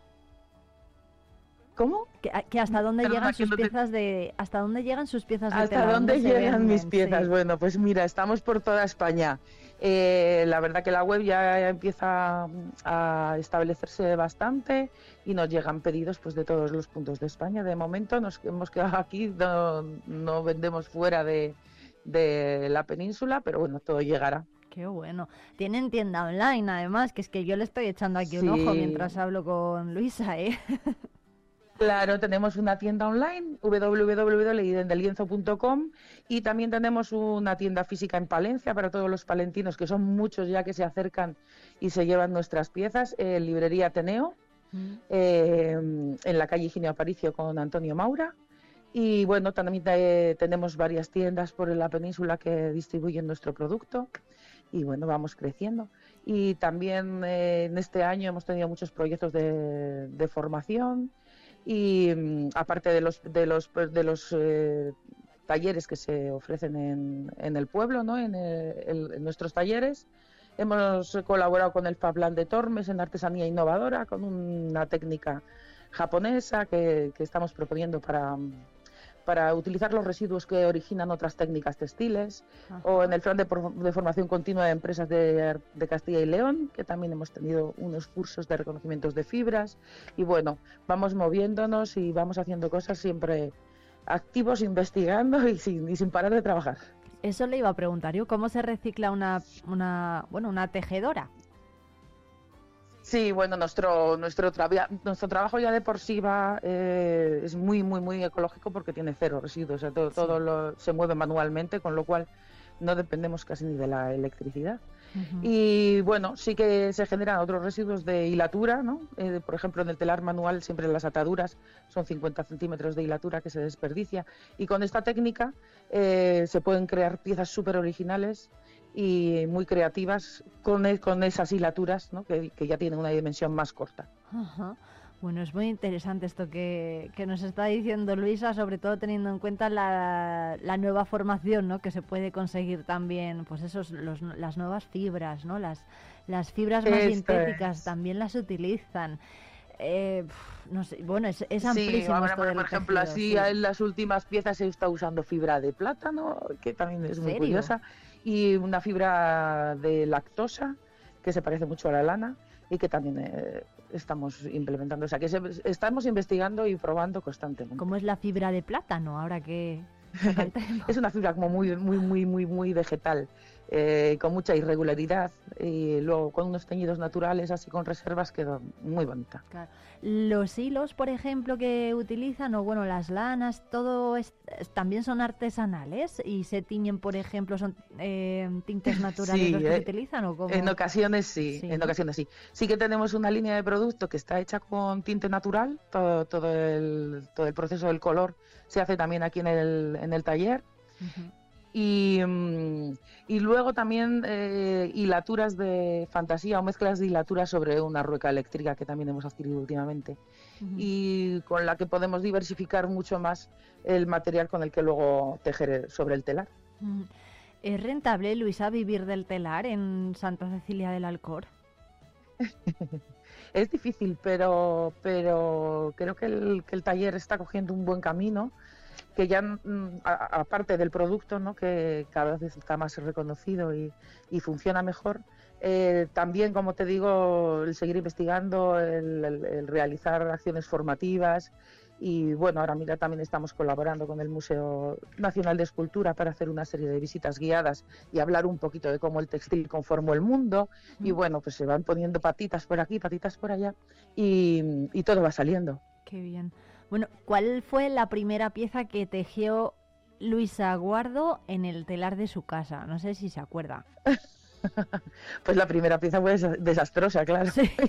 mucho sufrir porque, porque tejer no es tarea fácil. Hay que hacer muchos kilómetros para conseguir que la pieza sea una pieza vendible y, y- y perfecta, ¿no? Y bueno, pues la primera pieza tenía los orillos remetidos y, y- una combinación de color un tanto extraña, pero la tengo guardada eh, y, si- sin duda es una pieza muy importante para mí. Qué bien. ¿Y de su madre, por ejemplo, y de su abuela, qué recuerda? Bueno, a mí mi abuela me enseñó a hacer ganchillo en el espejo porque yo soy muy muy zurda y muy disléxica y no había manera de hacerme aprender a hacer ganchillo, ¿sabes? Eh, mi abuela hacía muchísima labor, como casi todas las mujeres eh, mayores, de, de bordado, de punto, de ganchillo en casa, ¿no? Crochet. Y mm, ellas siempre estaban laborando, ¿verdad? Como algunas otras hilaban. Sí. Y, y de mi madre, pues los, los primeros compases del, del telar y las primeras ollas de, de tintes y ver cómo iban naciendo esos colores y todo lo que me, me ha llegado a, a conformar mi vida, claro. Y pro- tanto profesional como personalmente. Bueno, ¿qué es lo más complicado de tejer? Lo más complicado de tejer yo creo que es el, eh, preparar la ordimbre, ¿no? Preparar ese vestido de- del telar, remeter todas las agujas, que todo lleve su matemática, eh, porque son todo matemáticas. Eh, y, y bueno, eh, formar toda esa estructura es lo más paciente y lo que más labor lleva. ¿Cómo es esto de que todos son matemáticas? Que a mí ya, ya me está entrando un poco. Antes yo decía, "Ah, qué bien esto del telar, tiene que ser súper entretenido. ¿Por qué se necesitan las matemáticas? Bueno, pues porque en realidad estamos contando hilos. Hilos que suben, hilos que bajan, secuencias de hilos que tienen que levantarse y bajar para que la trama pase y vaya haciendo su dibujo. Y todo eso tiene que ser divisible, o sea que aquí empiezan a, a jugar los números primos y, y los naturales y bueno, y, y el saber eh, cuánto de, de ancho y, y cada secuencia cuántos centímetros lleva, bueno, todo eso eh, es, es- es pura matemática. Pero entonces ya se que cree que las matemáticas nacieron del textil. e Incluso el, el descubrimiento del telar de Jacquard se cree que es el precursor de nuestros actuales ordenadores, o sea que en realidad es- son todo números. ¿En serio? O sea, tiene que hacer la cuenta. ¿Qué cuenta hace, por ejemplo, para si tiene que hacer una pañoleta? ¿Qué cuenta hecha? Uy, esto va a ser muy complicado de explicar por radio. Te vas a tener que apuntar a uno de mis cursos. Bueno, no sé yo, ¿eh? porque lo- yo lo de las matemáticas lo digo fatal. Eh, es entretenido, es entretenido. Bueno, eh, por cierto, ahora que menciona lo de los cursos, eh, ¿qué tipo de cursos hace? ¿Para quiénes están dirigidos? Eh, ¿Con qué frecuencia? Bueno, pues mira, eh, los cursos que estamos haciendo ahora son intensivos de fin de semana, sale uno al mes desde abril hasta octubre y son solo cuatro alumnos, o sea que son muy, muy, muy eh, especializados en los intereses de- del propio grupo.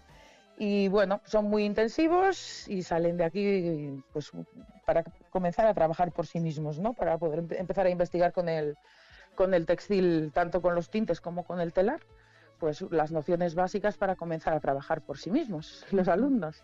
Y bueno, eh, también quería implementar unos cursos que serían sin tanto estrés, ¿no? Un poquito para la gente que no quiera profesionalmente dedicarse a ello o, que quiera algo más, más ligero y bueno, pues jugar y, y charlar y, y conocer un poquito el oficio desde otra, desde otra perspectiva, más tranquilo.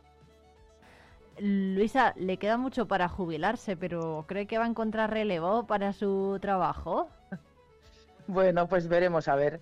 Por aquí, por el, por el taller andan mis hijos y, y también hay, hay gente joven que se acerca y empiezan a tejer con los cursos. Bueno, ¿quién, quién sabe?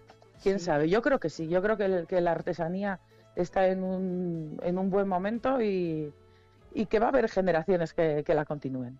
¿Cree que por fin se valora el trabajo del artesano? Espero que sí. Yo creo que, la artesanía está cada vez más cerca de, la gente, cada vez se valora más Y bueno, por aquí tengo yo a mis hijos y, gente joven que se acerca a verlo o a aprender con, los telares y yo, yo creo que sí, yo creo que sí que va a haber relevo en la artesanía, incluso que, que está a punto de ser muy potenciada y, Qué bien, y muy, y muy valorada. Qué bien, pues ojalá, ¿eh? ojalá les pique también la curiosidad a sus niños y puedan continuar con, con este arte, sin duda.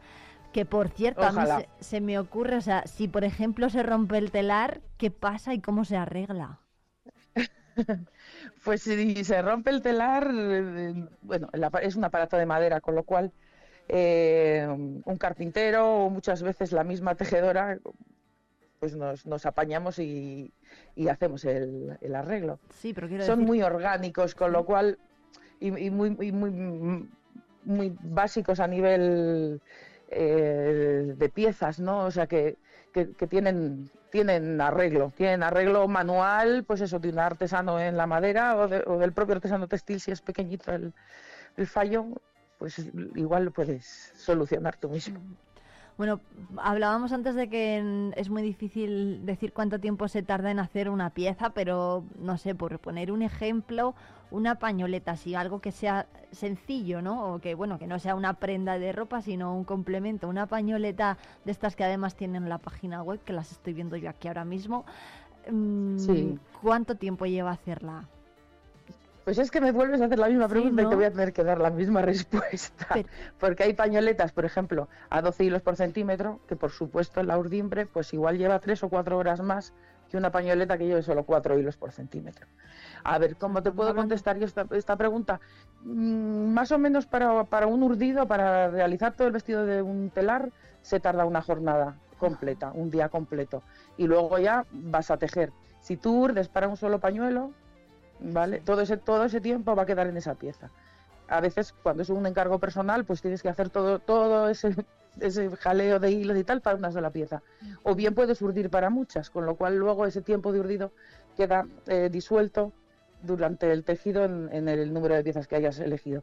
Entonces es difícil de contestar, pero pa- para el urdido más o menos una jornada y luego para el tejido, pues una pañoleta no puede llevar más de tres o cuatro horas de tejido, por ejemplo. Bueno, la siguiente pregunta que le voy a hacer es ¿qué es el urdido? Vale, el urdido es todo ese remetido matemático que te comentaba que se hace sobre el telar. Entonces, el telar tiene unos lizos donde hay unas agujas y en- eh, se tiene que meter hilo por hilo, toda la urdimbre, en, en esas agujas con un remetido matemático concreto. Y después eh, también eh, remeterlas por un peine, que es el que nos va a dar la densidad del tejido, que también se puede intercambiar.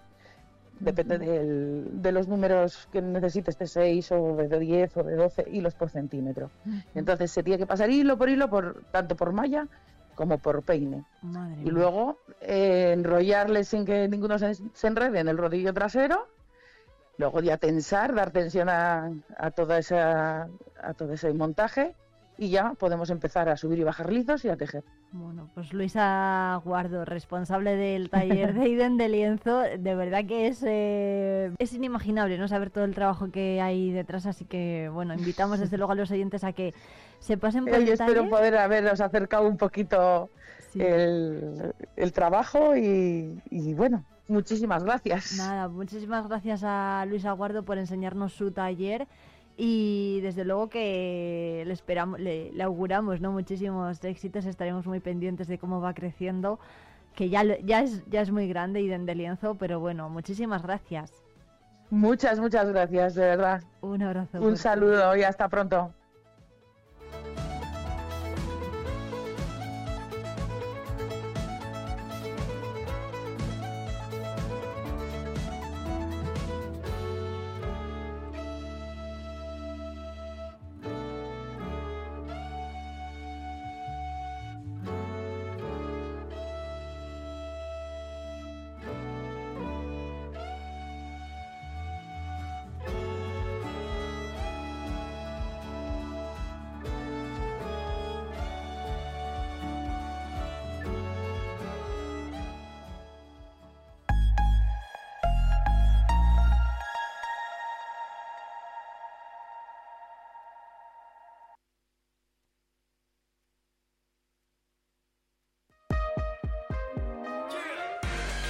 Érase una vez la radio con Jesús González.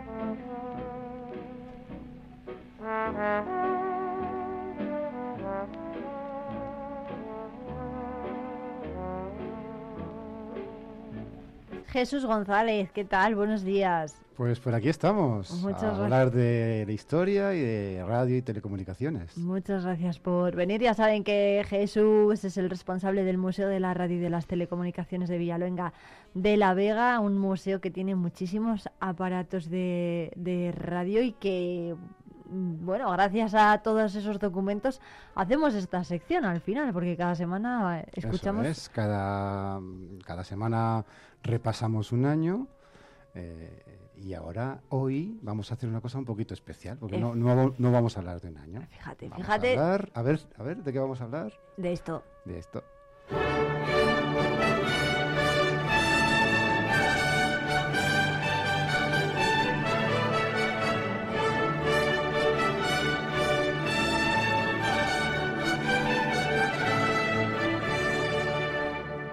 Eurovisión. Vamos a hablar del Festival de la Canción de Eurovisión. Bueno, que tantos detractores y partidarios tiene, ¿eh? Es un concurso televisivo de carácter anual eh, que participan los países miembros de la Unión Europea de Radiodifusión, transmitido desde 1956, siendo el programa de televisión más antiguo que aún se transmite en el mundo entero y recibiendo en 2015 el premio récord de los Guinness como la competición musical televisiva más longeva de la historia de la humanidad. Madre mía, con, con lo que se ha desvirtuado para muchos, ¿no? Eh, Eurovisión. Bueno, pues la realidad es que la televisión lo que tiene que hacer es espectáculo y este programita lo ven de 200 a 600 millones de, De personas, personas. cada año. Parece increíble, ¿eh? Sí, Parece increíble. La canción que estamos escuchando de fondo, que además son distintas versiones de distintos años, es la canción Te Deum, que es un antiguo himno de alabanza a Dios, religioso, reservado para momentos solemnes, que compuso Marc Anthony Carpentier para celebrar la victoria francesa sobre la Liga de Augsburgo en 1682. Efectivamente. Es sí, decir, señor. es un canto a Dios para agradecer que Dios les ayudara a ganar esa guerra Sí, en sí, es concreto. un, es un tema de. bueno, no voy a decir bélico, pero efectivamente de victorioso, ¿no? De- del La- siglo XVII. La Unión Europea de Radiodifusión lo usó y lo usa a día de hoy para eh, iniciar las transmisiones de carácter internacional. Se usó sobre todo en el, en el Festival de la Canción de Eurovisión. Se usó desde el principio de la televisión para retransmitir el concierto de Año Nuevo y se usó después, un poquito más tarde, para todos los partidos de fútbol de carácter internacional que se, que se transmitían. Y a día de hoy todavía lo podemos escuchar en transmisiones. Es verdad. Bueno, pues que sepan que todavía este Te Deum del siglo XVII de Carpentier está todavía muy, pero que muy de moda. Y Eurovisión también, aunque ya no sea para muchos lo que era antes, aunque tiene muchísimos fans, eso es verdad. Sí. ¿eh? Hay muchísimo friki de, de- A la de vista está de que se repite cada año. Ya te digo yo que si no tuviera audiencia lo habían Hombre, parado. por supuesto. Dos curiosidades más antes de empezar a repasar. Lo vamos a hacer por décadas. Voy a bajar un poco esto. Vamos ¿eh? a, vamos a repasar la década de los 60. Y antes eh, decir dos curiosidades más. ¿no? Que en la edición del 2015 se invitó a Australia a participar, porque aunque no es miembro de la Unión, pues ahora ya participa todos los años. Y la segunda curiosidad es que en la edición del 2020 fue cancelada debido a la pandemia del COVID-19 y que fue la primera vez en la historia que es- después de 64 años que se interrumpió el concurso y que no hubo ganador de Eurovisión. Bueno, pues esperemos que no se repita. 64 años de emisión ininterrumpida. ¿Quiénes fueron los primeros ganadores? Bueno, pues el, el- el- el primer año que se hizo el España no concurso... participó al principio. No, los primeros años no. Eh, en el año 56 ganó Suiza, en el año 57 ganaron los Países Bajos, en el año 58 ganó Francia, En el año 59 repitió los Países Bajos y en el año 60 repitió Francia. Y en el año 61, 1961, es la primera vez que se presenta España. Bueno, ¿y quién fue la encargada de inaugurar esta Pues Vamos a, colocar- participación? vamos, a, vamos a ir repasando las canciones participantes de España. No vamos a repasar las ganadoras porque nos llevaría mucho tiempo y además son canciones en inglés. Nos- nosotros vamos a, a lo nuestro. ¿A quién presentamos? Venga, pues 1961, Conchita Bautista.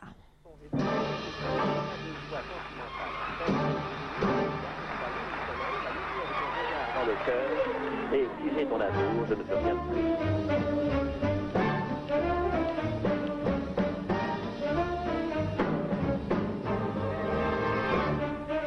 Tengo millares de estrellas y tengo la luna y el sol.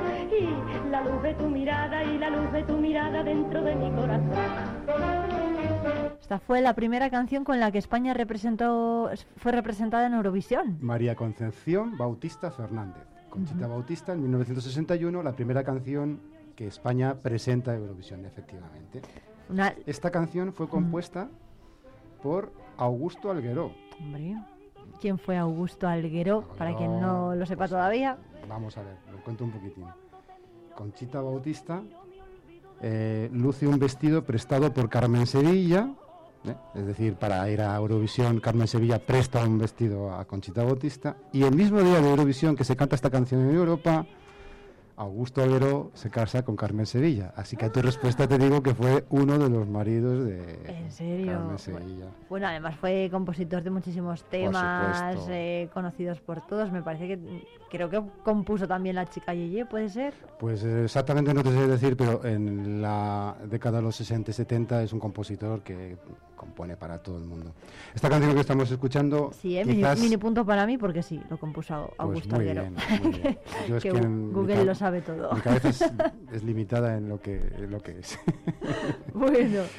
Esta eh, canción fue famosa después, no en la versión de Conchita Bautista, sino en la versión de Marisol. Exacto. En el año 61 gana el concurso Luxemburgo y pasamos al año siguiente. Bueno, el año 1962 eh, eh, España fue representada en Eurovisión por Víctor Balaguer. Het liedje Roep mij altijd te hulp als je me nodig hebt. Gezongen door Victor Balaguer. Een meer Italiaans dan Spaans aandoend liedje.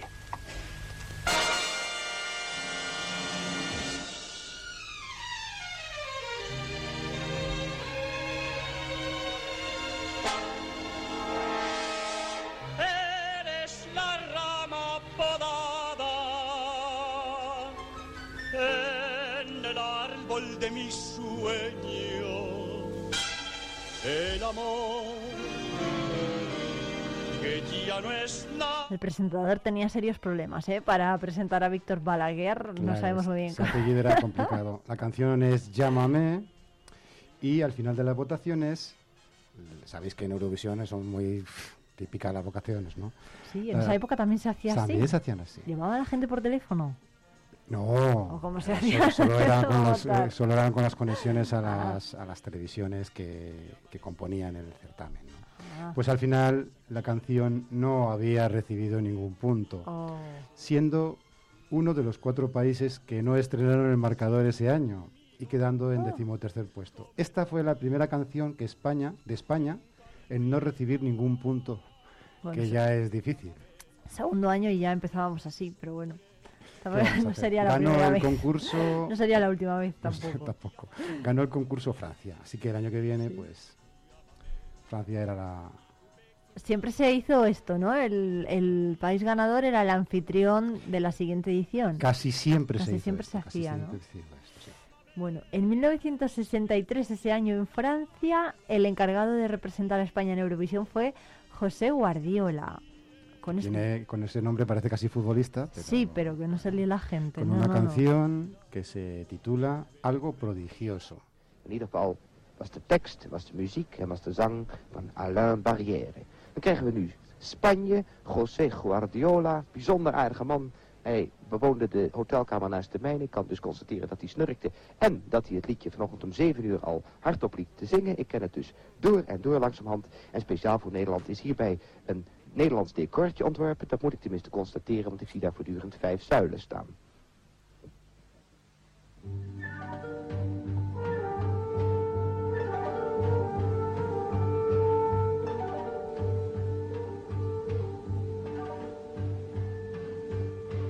Alguien vela por el niño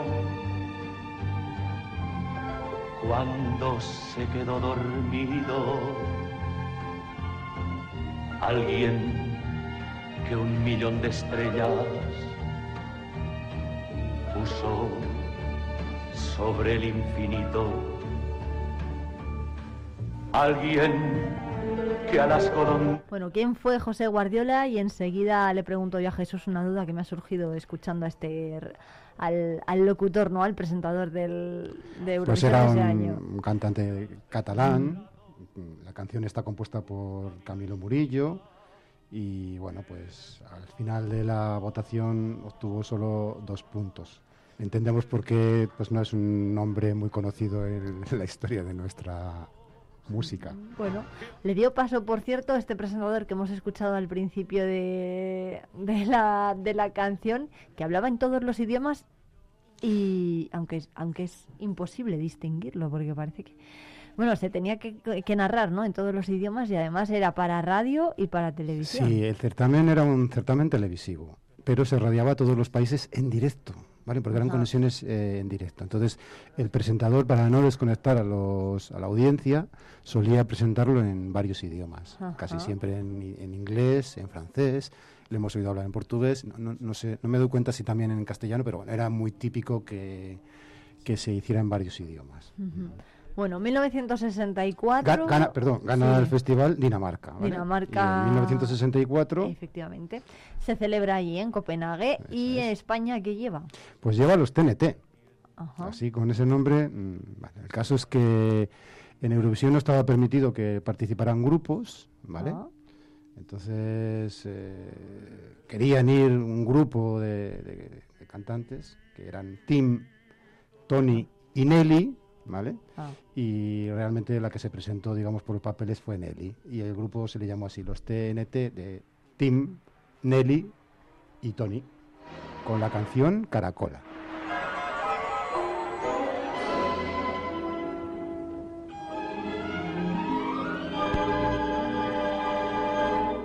La voz del mar prisionera,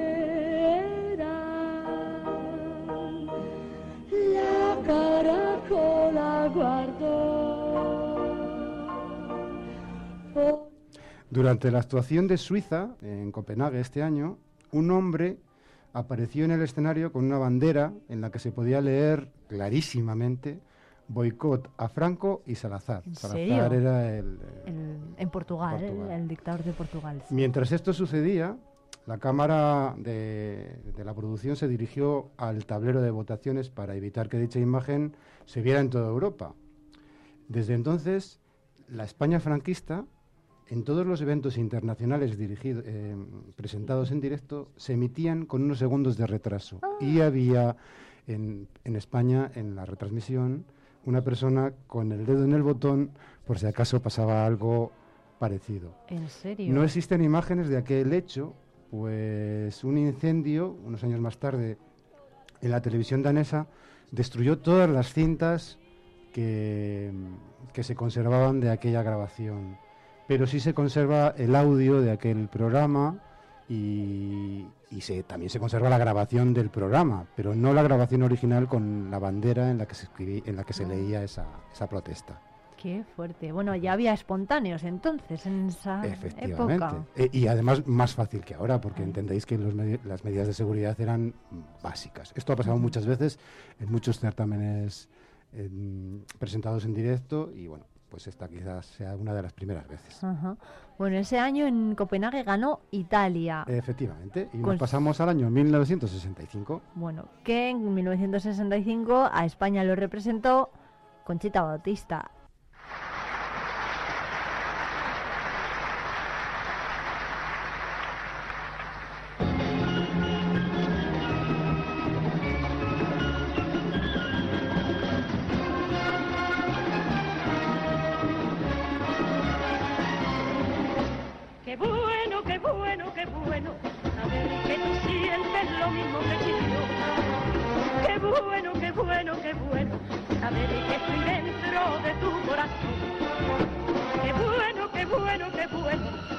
Otro clásico, Jesús.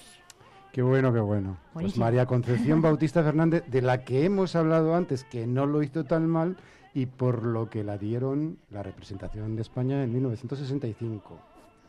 Lo que pasa es que la, que la canción quedó en decimoquinta y última posición, empatada con cero puntos con Alemania, Bélgica y Finlandia. Y no la volvieron a mandar. En serio, bueno, no pasa nada porque esta canción se ha bailado después en verbenas de pueblos y, y demás fiestas, que ha sido Pues, un pues efectivamente. clásico. es- Hombre, es- por favor. Es una catapulta a la fama importantísima. Una pena lo de los cero puntos. No me digas que no. Y además siendo una canción bonita. Efectivamente. Bueno, ¿quién ganó en este año? Ganó Luxemburgo. Bueno, y allí fue a representar a España. ¿Quién? Pues- ¿Quién? Bueno, lo ponemos y no lo decimos. Es- Igual no lo reconocen, ¿eh? No, venga, ya que sí, ¿cómo no van A a, ver, a ver, reconocer esto? vamos a Por ver. favor? C'est une tradition en chanson et je crois que les chansons espagnoles par exemple sont peut-être les, les chansons les plus typées en Europe du moins. Je suis celui qui chaque soir te poursuit, je suis celui qui pour t'aimer ne vit plus, je suis celui qui pour t'avoir donnerait sa vie. Eh bien ça, ça pourrait se chanter sous un balcon à Grenade. Mais ça se chante au Luxembourg et c'est Raphaël, une jeune vedette espagnole qui va défendre cette chanson. Le chef d'orchestre est Raphaël Ibarria.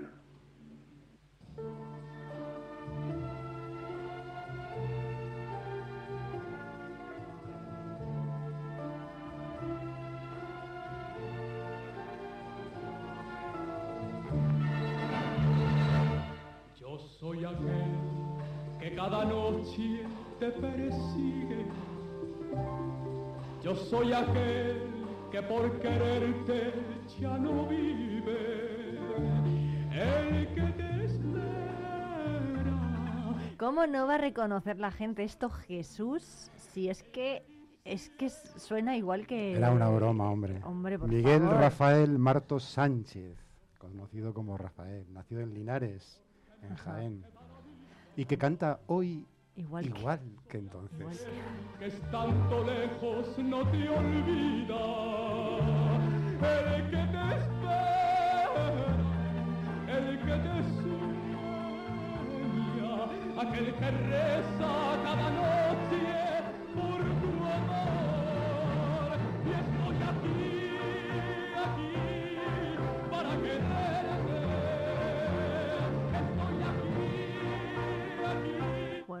grandísimo. ¿Qué- es que, ¿qué vamos a decir de Rafael? Si es que mm, es- está igual que hace 40 años. Además, representó dos veces a España en Eurovisión en 1966 y Efectivamente, 67. porque en este año quedó en séptima posición y España decidió que se merecía intentarlo de nuevo. Este año ganó Austria y lo intentaría de nuevo en el año 1967 con una otra canción también muy conocida. Hablemos del amor. Hablemos del amor, sprechen wir von Liebe. Rafael Martos.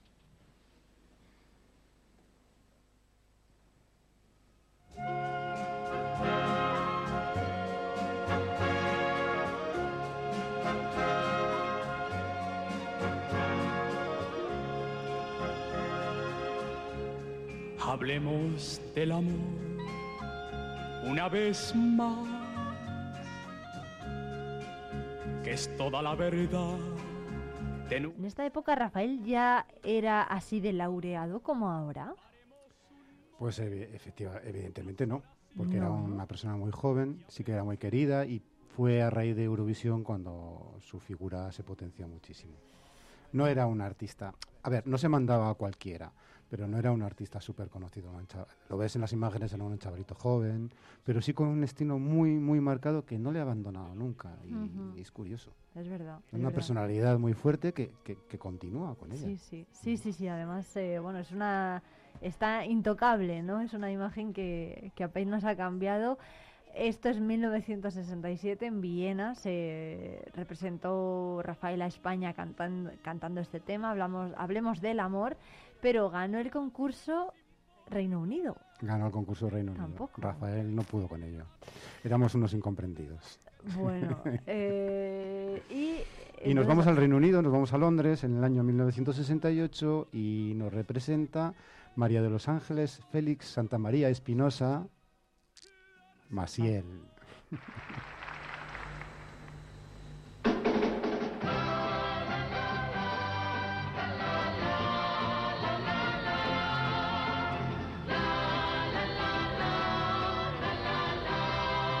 Aquí sí, aquí sí que nos llevamos la- el primer premio. ¿Por qué ganamos con Masiel y no con Rafael? la canción ganadora del Festival de la Canción de Eurovisión de 1968.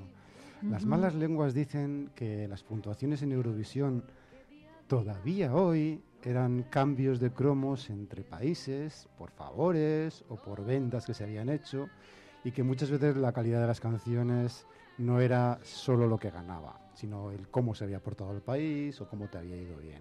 Entonces, bueno, pues yo creo que esta canción es muy buena, mm, se ve que también nos tocaba ganar, Espa- España era un país muy era y es un país muy importante y ganamos la canción en Londres. Fue la primera vez que se retransmitió el festival en color. Es la primera vez que el Reino Unido transmite esto en color. Por supuesto aquí en España no había televisores en color, así que lo vimos en blanco y negro. Pero bueno, sí, es, una, es un hito también el que se retransmite en color. Y como curiosidad, mm, quiero contaros que esta canción la cantó Maciel por accidente, porque el cantante elegido para representarnos en este año con esta misma canción en Eurovisión fue Joan Manuel Serrat. Joan Manuel Serrat grabó esta canción en varios idiomas para hacer promoción de ella, pero cuando llegó el festival dijo que quería cantar una estrofa en catalán. Y los responsables de televisión española dijeron que de eso nada, que Joan Manuel Serrat no solo ya no iba, o sea, no solo no va a No cantar va en catalán, sino que no va. que no va. Entonces buscan a una conocida Maciel de la misma casa discográfica que estaba de viaje por, por América, se la traen y la preparan la canción en cuatro días. Se presenta, canta y gana.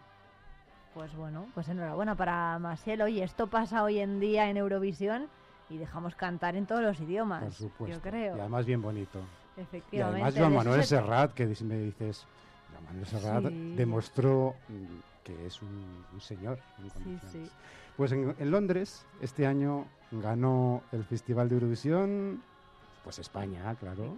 Te lo hemos dicho. Así que ¿dónde nos vamos para el año 69? Pues aquí a España, ¿no? A Madrid. sí, Ah, en. Madrid se celebró la siguiente edición y en España estuvimos representados por Salomé. Hoy que no se le escucha a Salomé. Ahora.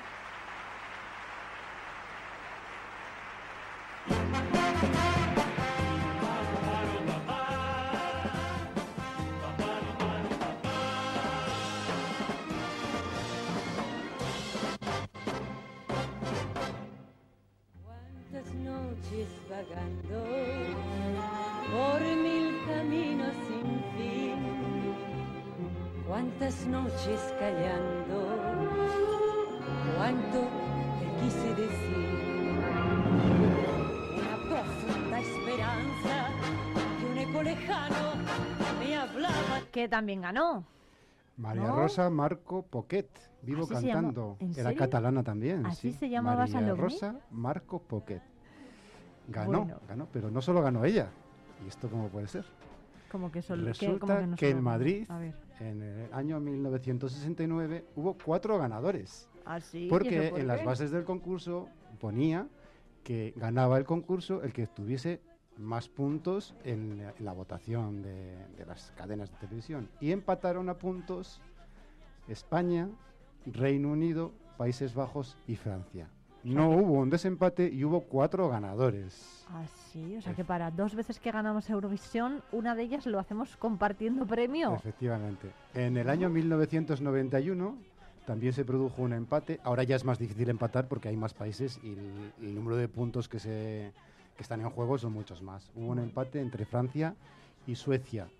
Pero ya en 1991 habían cambiado las bases y existía una norma para desempate por lo que el ganador del año 91, que lo contaremos en su momento si tenemos tiempo, Cuando lleguemos. será Suecia. En este caso se proclamó como ganador del concurso a cuatro países Bueno, y bueno. no se hizo el, el concurso en Madrid al año siguiente. Claro, es Ya verdad. lo contaremos dónde fue. Es la primera producción de importancia que hace Radio Televisión Española en color.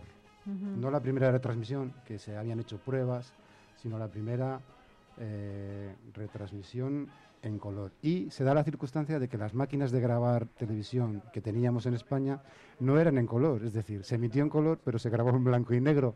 Y las copias que conservamos están en blanco, Están en y, negro. blanco y negro. Claro, por eso yo estaba alucinando porque digo, pero si yo siempre a Maciel la he visto en, en blanco y negro. Sí, el Es equipo fue prestado por la BBC, lo trajimos de Londres porque en Londres fuimos unos héroes con Maciel y nos prestaron el equipo para que, lo hemos contado antes, que fue la primera vez que se retransmitió en color, para que España pudiera lucir en color como, como se Qué merecía. bien. Bueno, pues Jesús González, que nos vamos al ritmo de Salomé. Muchas gracias por contarnos estas historias. Nos vemos la próxima semana y viajaremos hasta 1930, cua- 1940. Estrenamos década. Muy bien, pues, Pues, muchas nada, yo encantado de estar aquí con vosotros y de contaros cosas y participar de todas estas cosillas. Hasta la próxima Hasta semana. la próxima, un abrazo. Cuánto te quise decir una profunda esperanza que un eco lejano Hoy que volviste a mi vida, ya solo canto por ti. Desde que llegaste ya no vivo llorando, vivo cantando, vivo soñando. Solo quiero que me digas qué está pasando. Estoy temblando de estar. Érase una vez la radio con Jesús González. Vive Radio.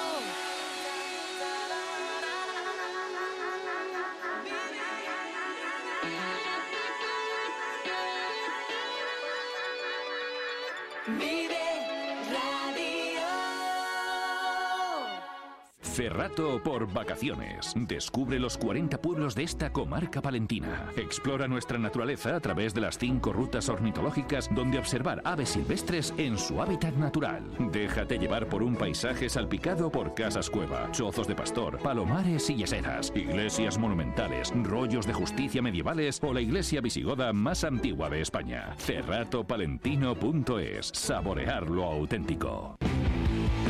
Talleres Multimarca Iván te ofrece la tranquilidad de dejar tu vehículo en manos de profesionales. Si buscas un vehículo de ocasión revisado y certificado, visita nuestra exposición. Talleres Multimarca Iván, en calle Alfareros 8.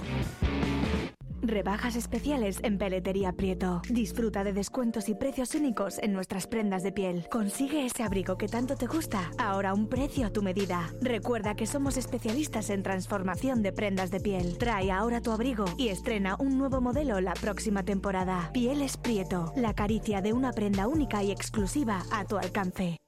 Plaspisa, líder en transformación de materias plásticas. Dispone de soluciones para todo tipo de clientes y empresas. En nuestra nueva planta hemos apostado por la investigación, el desarrollo y las nuevas tecnologías como motor para la fabricación de nuevos productos indispensables para el mercado actual. En Alar del Rey Plaspisa, comprometidos con el futuro.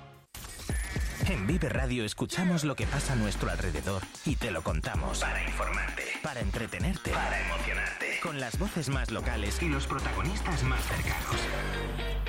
Vive tu ciudad, tu provincia. Vive su cultura, su música, su actualidad, su deporte, sus gentes. Vive lo tuyo. Vive tu radio. Vive Radio. Palencia 90.1. Vive Palencia con Irene Rodríguez.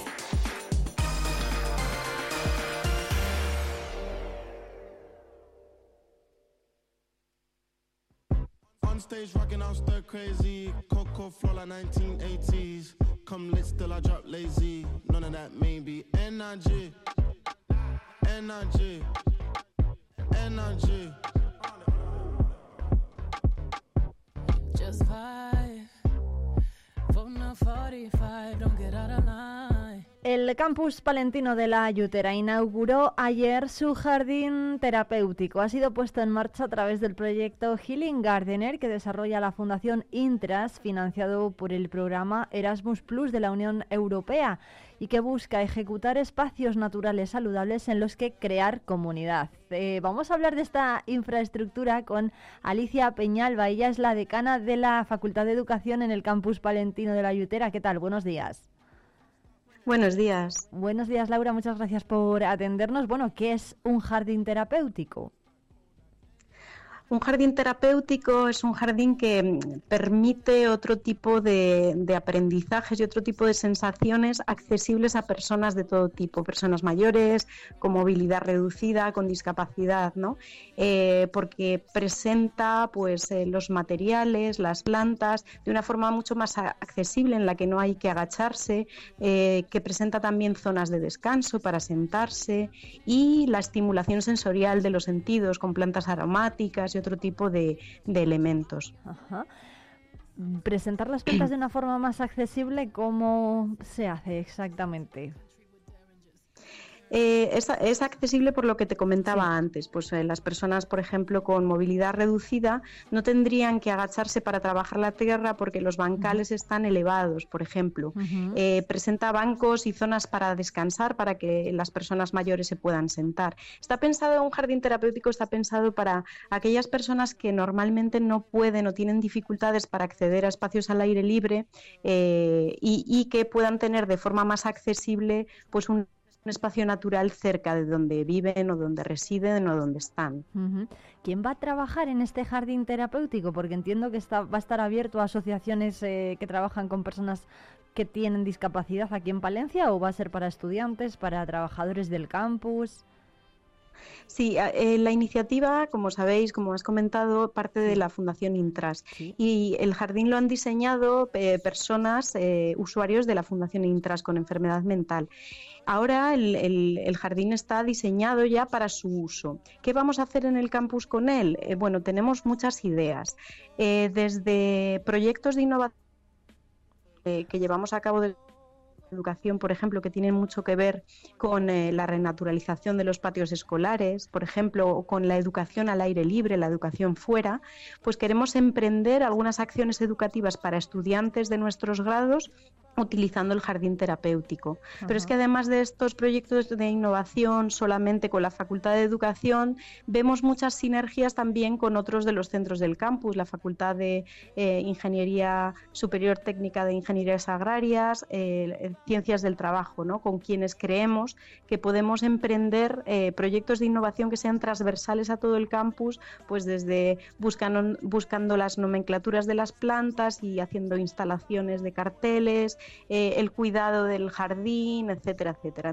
Entonces, Digamos que este es un punto de partida, se ha hecho el diseño, pero a partir de ahora empieza la labor educativa. Queremos también invitar a, a, a, colectivos de centros escolares, de asociaciones y fundaciones de personas con discapacidad para que vengan a nuestro campus, conozcan el jardín, lo puedan utilizar y puedan relacionarse con nuestros estudiantes. Queremos que sea un espacio pues, de, de compartir con la comunidad. Bueno, ¿cuántas especies de plantas hay ya en el jardín o puede haber? Bueno, de momento hay instaladas unas plantas que la Fundación Intras junto con sus jardineros han decidido. Eh, ayer estuvieron en la inauguración pues eh, definiendo un poco cada una de ellas y los cuidados que necesitaba, pero el jardín va a estar abierto, va a ser algo vivo, que se va a ir replantando y se va a poder trabajar la tierra. Entonces, por eso te decía uh -huh. que este contacto con la Escuela de Agrarias va a ser fundamental. Hay muchos de sus investigadores allí, por ejemplo, Carlos del Pes que trabaja en temas de jardinería, que va a ser un asesor fundamental para ver cómo hay que mantener ese jardín, cómo hay que cuidarlo, qué especies se pueden plantar, etcétera. Qué bien, bueno.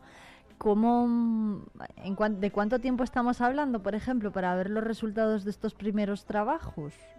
Es muy pronto, ¿no? Bueno, en, en- sí, eh, ahora mismo, eh, como te decía, han trabajado durante un año en el jardín. El jardín está ya terminado, aunque bueno, faltan algunas cosas pues de finalizar, ¿no? Pero el jardín ya se puede utilizar. Nosotros ya vamos a empezar este segundo cuatrimestre seguramente a invitar a asociaciones y fundaciones para poder eh, utilizar esas, estas instalaciones en contacto con nuestro alumnado de los grados de educación dentro de las aulas. Por ejemplo, en asignaturas que tienen que ver con educación al aire libre, con expresión corporal y musical o con eh, temas que tengan que ver con desarrollo sostenible, eh, huerto escolar, etcétera. Es decir, que se, va a ser un espacio abierto a toda la sociedad eh, palentina. El, el estudiante más, el estudiante universitario, ¿no? Por ejemplo, ¿qué uso se le puede dar al jardín? Claro, el, el jardín está pensado también para que sea de uso y disfrute de la comunidad universitaria y tener un espacio agradable donde poder sentarte a leer un libro. Tenemos alguna idea de poner incluso una, una biblioteca al aire libre, ¿no? Pues donde los estudiantes puedan estar, pasar las horas, charlar. Eh, queremos que el espacio pues vaya creciendo. Ahora mismo Está la zona más experimental, pero que- queremos que haya al lado un aula al aire libre donde también pues se puedan sentar, hacer trabajos cooperativos, es decir, que el jardín más allá del aula universitaria donde ellos van a tener que pensar actividades para el uso de ese jardín con niños de, escuelas y con otros centros educativos, pues también va a ser un, espacio de disfrute porque es muy importante cuidar también la salud mental y física, ¿no? Tener espacios de tranquilidad, espacios eh, pues eh, también peculiares y agradables donde, donde pasar el tiempo y estar, que eso es- en un campus y en una universidad es algo muy importante. Pero a la investigación, por ejemplo, se podría dedicar. Sí, claro. eh, de hecho, en- en la Facultad de Educación hay algunos proyectos. eh, Uy, Alicia Peñalba, no sé si la hemos perdido. Estábamos hablando con Alicia. Sí, Alicia. Sí, sí, se ha perdido la La llamada. hemos perdido un segundo, nada, estaba diciendo, Vale. la estaba preguntando por si se puede utilizar para proyectos de investigación el jardín. Sí, pues eh, mm, te, te comentaba que ya tenemos algunos proyectos de investigación que tienen que ver con eh, eh, la renaturalización de los patios, donde vamos a centros escolares para estudiar lo que los niños hacen en el patio y qué es lo que pasa cuando se meten elementos naturales o elementos más artísticos, instalaciones musicales, plásticas o corporales. Esas investigaciones ya se están llevando a cabo. Ahora nos interesa también estudiar en qué medida un jardín de estas características podría ser eh, un, un elemento eh, crucial y, y qué, qué affordances o qué posibilidades tiene pues con diferentes colectivos, desde niños con centro- en centros escolares hasta personas mayores, personas con discapacidad, etcétera. Y claro, desde el punto de vista de yo hablo de mi facultad, pero claro, desde el punto de vista de, de la Facultad de Agrarias, pues entiendo que también puede haber un- una investigación muy rica acerca de- del potencial uso de los jardines o la jardinería, las especies, etcétera, que, que- que, bueno, yo creo que, que sí que se pueden empezar a emprender a partir de ahora. Bueno. Digamos que este es un punto de partida y a partir de ahora pues van a ir surgiendo proyectos de investigación, de innovación, visitas con escolares, etcétera. Bueno, Alicia Peñalba, decana de Educación en el campus de Palencia, en el campus de La Yutera, muchísimas gracias por atendernos. Muchísimas gracias a vosotros, un saludo. Un abrazo. Adiós. Vive Radio. Son las 11 de la mañana. Palencia 90.1. Bye.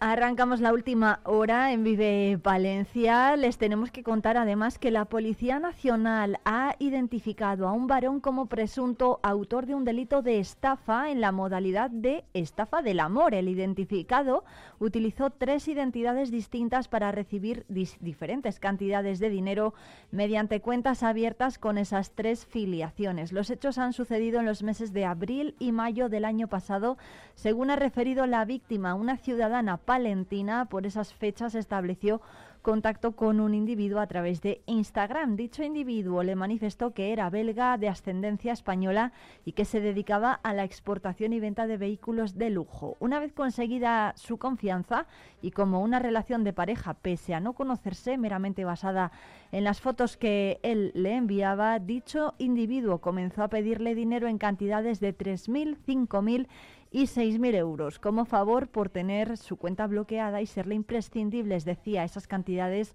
para poder seguir operando como exportador a nivel mundial. La víctima realizó varias transferencias hasta un total de 20.500 euros, dándose la circunstancia de que el estafador se había citado con ella en Madrid para conocerse. Al no presentarse a la cita, la denunciante comenzó a pensar que se trataba de una estafa y se personó en su entidad bancaria para intentar recuperar el importe de las transferencias, lo que evidentemente no fue posible.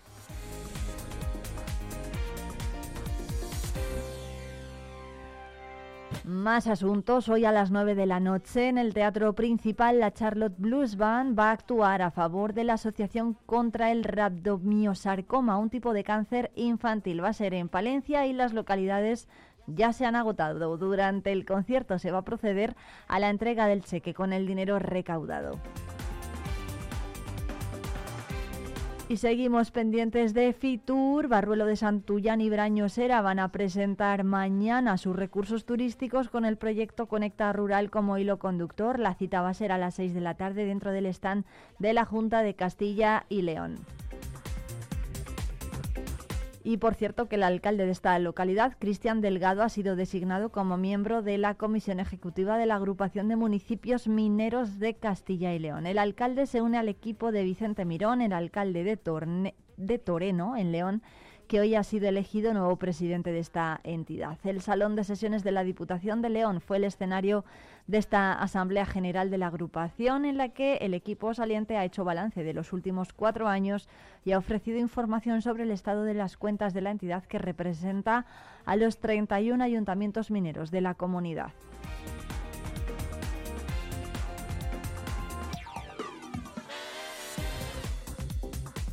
Y el Partido Socialista de Aguilar de Campo denuncia el estado de algunas instalaciones deportivas. Dicen que es por todos conocido que el llamado Polideportivo Viejo, situado en el complejo deportivo Alberto Fernández, lleva años mostrando deficiencias en sus, en sus instalaciones. A pesar de que se han llevado a cabo recientemente algunas reparaciones, la situación sigue siendo bastante lamentable, según dicen los socialistas. El excesivo frío en el recinto provocado por un sistema de calefacción que lleva tiempo sin funcionar, múltiples goteras que impiden en muchos momentos la utilización de las pistas o la condensación en el espacio en el eh, mal estado del mal, el mal estado de los vestuarios y también la falta de limpieza. El grupo municipal eh, socialista ha mostrado en diferentes plenos y comisiones la necesidad de llevar a cabo actuaciones para reparar todos estos daños.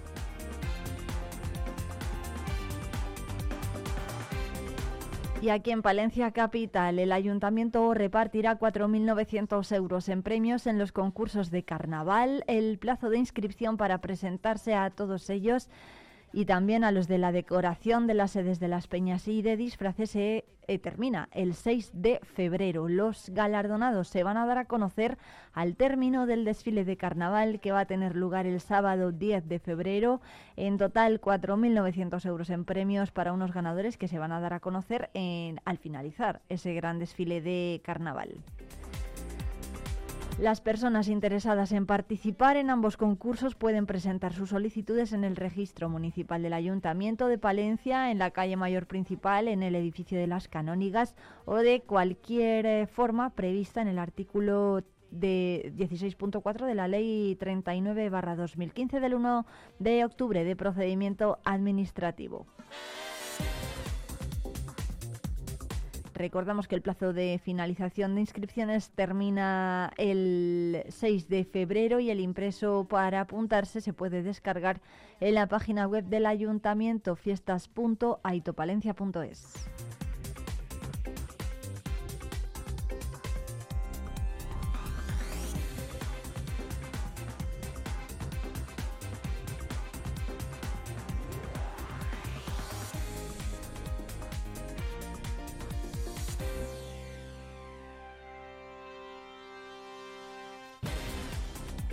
Y enseguida llega por aquí Patricia Mejido para hablar de educación y motivación.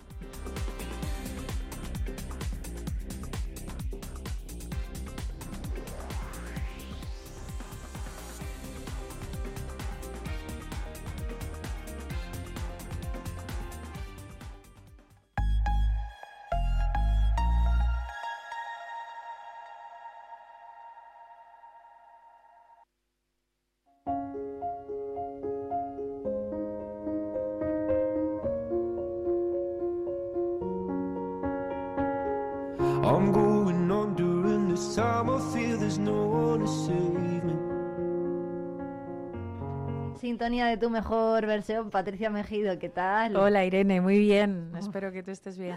Muchas gracias por venir. Hoy vamos a hablar, la semana pasada hablamos de motivación, si recuerdan el discurso de Luis Gil, bueno, los discursos de Luis Gil con los jugadores del Thunder, pues eso, han tenido muchísima repercusión y desde luego que han surtido efecto. Pero hoy vamos a hablar de otro tipo de motivación, de la que tiene que ver con el aula y con, por ejemplo, cómo podemos conseguir pues estar interesados en las clases ¿no? que recibimos, que sé, estudiantes, por ejemplo, de eso, de bachillerato, de la universidad, y también cómo mm, convivir con los diferentes compañeros ¿no? que nos van, bueno, que se nos van sentando al lado y que a veces pues no tenemos por qué comulgar demasiado con ellos, ¿no?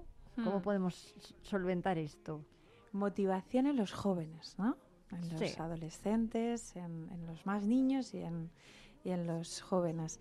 Eh, claro, aquí eh, de repente entran a jugar no solo los educadores, sino los padres, ¿no? Las cabezas de familia, eh, teniendo en cuenta esa educación en, en casa, y, y los amigos.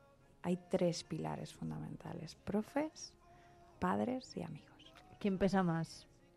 Bueno, ¿o qué pasa si uno pesa más que el otro? Eh, eh, para mí, eh, los padres tienen una, un, un reto fundamental ¿vale? y una misión principal que es eh, tener muy controlados eh, a los niños en cuanto a nivel de autoestima, Ujú. fundamental. ¿vale? Trabajar con ellos en ciertas habilidades eh, prácticas y emocionales que les ayuden a tener un nivel de autoestima positivo para poder avanzar en su día a día ¿vale? y a lo largo de los años. Y, por supuesto los profesores también tienen un reto muy importante que es detección de la motivación, del compromiso y de, y de, y de esa actitud en, en clase, ¿no? ¿Qué está pasando? Porque hay eh, personas que están más motivadas que otras, porque hay personas que parecen que no les interesa para nada estar en el aula en ese momento y que lo peor de todo es que pueden ser eh, como una gota de aceite que se va expandiendo y pueden hacer que otros compañeros pasen a ese modo, ¿no? En el 669 22 78 75 los oyentes nos pueden enviar sus dudas en esta, bueno, relacionadas, ¿no? Con esto que está comentando Patricia. Claro, un profesor, por ejemplo, ahora que estaba explicando Patricia esto, que da las clases y ya está, o sea, cómo bueno, porque hay un montón de estudiantes, no seguro que si salimos a la calle, muchísimos estudiantes nos dicen, "Bah, pues que no estaba contento con este profesor, o que esta profesora no hacía nada, o que no hacíamos nada con fulano. Claro, si, si un profesor, bueno, ¿cómo puede motivar un profesor al aula? Estando motivado él. Sí, ¿no? Va, y, y- cómo puede motivarse él? No sé, los, los más veteranos, ¿no? Sobre todo, los que llevan ya mucho tiempo en, enseñando, que a veces parece que, que son los que más agotados están. También se entiende esto, ¿no? Que, que oye, el- los años y el trabajo van pesando. Pero bueno, ¿cómo, cómo se les puede, cómo se puede mantener el listón siempre arriba? Mm. Responsabilidad individual, ¿vale? Yo siempre pido esto, responsabilidad individual, que cada uno haga su propia autocrítica, ya seas profesor, ya seas padre, ya seas alumno, ¿vale? Y a partir de ahí que no pongas la responsabilidad en el otro, sino en qué puedo hacer yo para motivar a estos chavales que tengo delante, ¿no? Eh, claro, es lo, que, lo que estás diciendo es una realidad. Hay mucho docente eh, entrado en años, que ya lleva 25 o 30 años a sus espaldas de, de ejercer una labor que es compleja y que es complicada a nivel gestión de personas, gestión emocional. Por lo tanto, es súper entendible que estas personas también vayan reduciendo su nivel de, de, de- de- de habilidades, de, claro, de, trabajo, de, de escucha, de comunicación. Y ahí hay que pararse, porque tienen un rol muy importante, porque pueden ser eh, el, el detonante de que esos chavales eh, amen Lo que, sí, su clase, ¿no? su clase, lo que, claro, la asignatura, lo que están aprendiendo para que quieran seguir desarrollándose, para que tengan a alguien en quien fijarse, un espejo al que seguir de referencia. Para mí, y yo no sé si te habrá pasado a ti, Irene, pero yo tengo en mente al que fue mi profesor de referencia en el cole y adoro las matemáticas a día de hoy por él. ¿Ves? Pues yo las odio también por algunos profesores que he tenido que no, que no han sabido dar con la tecla, ¿no? Justo. Y qué importante es esto. Y qué bonito, eh, igual soy, llámame ingenua, ¿no? Pero qué bonito sería que, que todas las asignaturas tuvieran de alguna manera gente motivada. Porque eso conseguiría que los alumnos estuvieran muchísimo más motivados. Y luego, poniendo el foco en los alumnos, obviamente, aquí hay un tema que tratar, que es ese nivel de motivación, de autoestima, de, de estar em, con energía para escuchar las clases, para hacer los trabajos. Hay niños que están hipercansados de todas las actividades que tienen que hacer diarias extra, Sí. ¿no? Es como Inglés, baloncesto, fútbol, eh, clase de música. no, no duermen lo suficiente, por lo tanto, igual que no duerman lo suficiente les hace estar a la mañana siguiente quedándose dormidos en las clases, ¿no? Entonces aquí hay mucha responsabilidad individual de los papás, eh, de valorar con ellos hasta qué punto está bien tener actividades extraescolares, eh, priorizar una sobre el resto y bueno, pues el niño igual puede ir probando ciertas actividades distintas, ¿no? Extraescolares, pero no hacer ocho a la vez. Bueno. ¿Y qué pasa con los estudiantes adolescentes, por ejemplo? ¿También tienen que priorizar esto? ¿Tienen que ser más constantes? Ya les podemos decir, oye, estudia, que es tu obligación, ¿no? Esto es una cosa que por lo menos yo cuando estudiaba, cuando estaba en el instituto, se, se decía mucho y yo ahora no sé si se dice. Si, si los padres lo, lo dicen o van más al profesor a decirle, oye, ¿por qué has bajado la nota a mi hijo? Tal. No sé, no sé lo que se da más, la verdad. Mm. De nuevo aquí los padres, eh, y, y aquí lanzo eh, una lanza a favor del, del maestro, del profesor. Eh, el maestro no, no siempre es el responsable absoluto de los resultados de los niños, ¿no? Ajá. Y el padre tiene que mirar as- hacia adentro eh, y hacer un, un ejercicio de autocrítica de qué puedo hacer yo para entender lo que le está ocurriendo a mi hijo, para entender por qué los resultados en esta asignatura no están siendo los correctos y entendiendo esa situación acercarse al profesor de una manera neutra, sin juzgar lo que el profesor ha hecho, eh, porque no lo sabe, básicamente porque no tiene eh, datos que avalen lo que el hijo va diciendo por detrás, ¿no? Muchas veces, pues eso, somos, tendemos a, a disfrazar la realidad, a bueno, interpretarla cada uno de una manera, pero es que luego se lo contamos a nuestros padres también de otra manera, ¿no? Desde el no quiero que me castiguen, no quiero que, que se enfaden conmigo, por lo tanto también busco mis métodos para contar por qué yo he tenido esta nota, ¿no? Y lo más fácil es echar balones fuera. Bueno, los padres también tenemos que entender que eso se haga así, no pasa nada, pero claro, hay que buscar soluciones entre todos. Yo creo que aquí hay un, ejercicio de responsabilidad individual y luego buscar soluciones en equipo. El adulto siempre, o sea, es el padre al final, ¿no? O, el- o la madre. Quiere decir que el adolescente o el niño, pues eh, sí, evidentemente nos va a aportar su visión, pero quien tiene la capacidad crítica de decidir o de analizar lo que ha pasado, al final son los padres. ¿no? Sí, o sea, es verdad que ya, como estabas diciendo antes, ¿no? Un adolescente, alguien que ya está a punto de entrar en la universidad o incluso que ya está en la universidad, estudiar es lo que tienes que hacer. yo creo que es una frase que siempre, que, seguimos escuchando a día de hoy, ¿no? Yo no creo que sea estudiar es lo que tienes que hacer. Creo que el, el- el adolescente debe decidir si estudiar es lo que quiere hacer, no lo que tiene que hacer. Y si ha tomado esa decisión, asumir las consecuencias, quiero decir. Tú siempre te, en ese proceso puedes decidir, oye, abandono porque esto no es lo que yo creía, porque no me gusta, y eso está bien que ocurra. Pero de nuevo, ese adolescente debe hacer un ejercicio de qué me está pasando, por qué estoy tan desmotivado, por qué creo que, que a mí no se me va a hacer, se me va a dar bien hacer esto, ¿no? Ahí entra la autoestima, el nivel de creer en nosotros mismos, de creer que si, si lo planificamos, si le dedicamos horas, esfuerzo, si marcamos unos objetivos, vamos a poder hacerlo. Pero tenemos que encontrar la motivación. Bueno. Y la- el otro pilar ¿no? de los estudiantes es el de convivir con el resto, con sus compañeros. ¿Qué podemos hacer si nos toca, bueno, pues compañeros, si, si nos tocan compañeros de clase con los que mm, chocamos a veces? De hecho, es que una de las oyentes que nos ha contactado esta semana tiene un problema con, con esto. Ahora la escuchamos. Levantar la mano.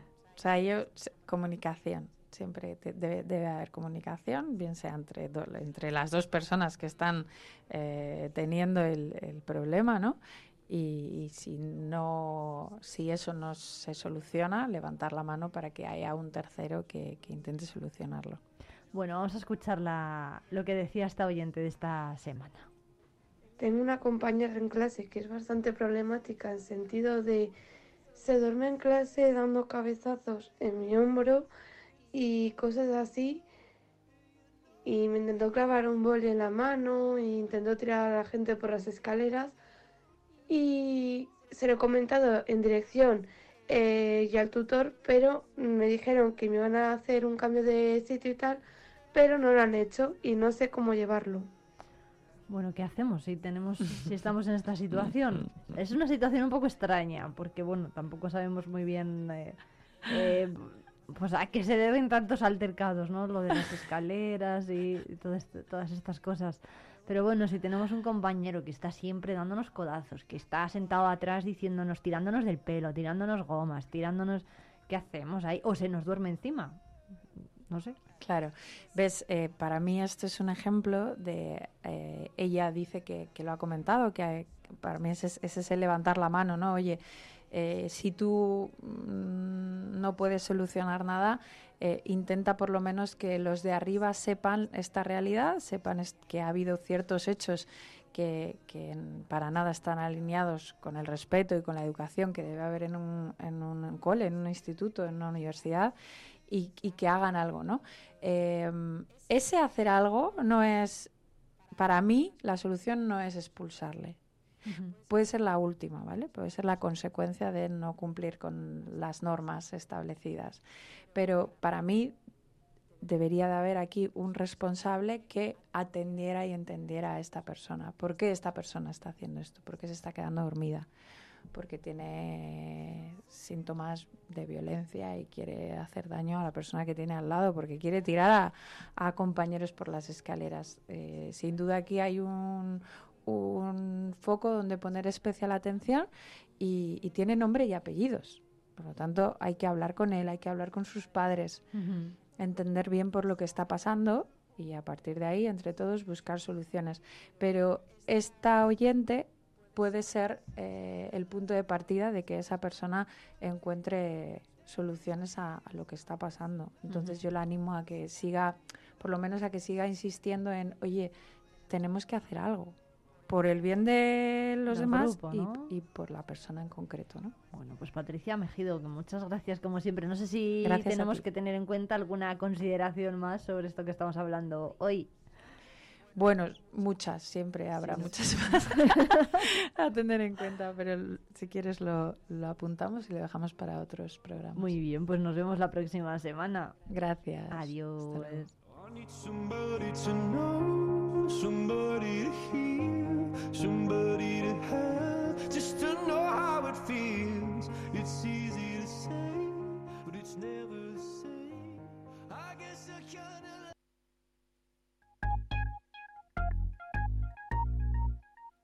Rebajas especiales en Peletería Prieto. Disfruta de descuentos y precios únicos en nuestras prendas de piel. Consigue ese abrigo que tanto te gusta, ahora un precio a tu medida. Recuerda que somos especialistas en transformación de prendas de piel. Trae ahora tu abrigo y estrena un nuevo modelo la próxima temporada. Pieles Prieto, la caricia de una prenda única y exclusiva a tu alcance. Tu mascota es uno más de la familia. Por eso en Clínica Veterinaria Argos hemos reformado y ampliado nuestras instalaciones. Servicio exclusivo para gatos con sala de espera, consulta y hospital separados. Disponemos de laboratorio, diagnóstico por imagen, servicio de cirugía, quirófano puntero en aparatología, urgencias 24 horas y especialistas en pequeños animales. Argos, calle Santiago 4, porque ellos se lo merecen. Vive la magia del cine con Cines Ortega y Avenida. Busca tu peli favorita y disfruta a lo grande en nuestras salas totalmente renovadas. Recuerda que los mayores de 65 años los martes tienen entrada a 2 euros. Los miércoles, el día del espectador, podrás hacerlo por 4,50 euros y si quieres celebrar tu cumpleaños con nosotros, disfruta del pack película, palomitas y bebida por 8,95 por persona. La magia del cine te espera en Cines Ortega y Avenida. ¿Te lo vas a perder? Vive Radio.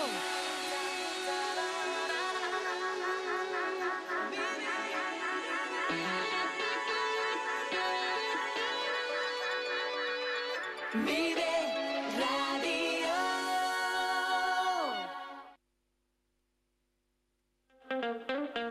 Vive Palencia con Irene Rodríguez.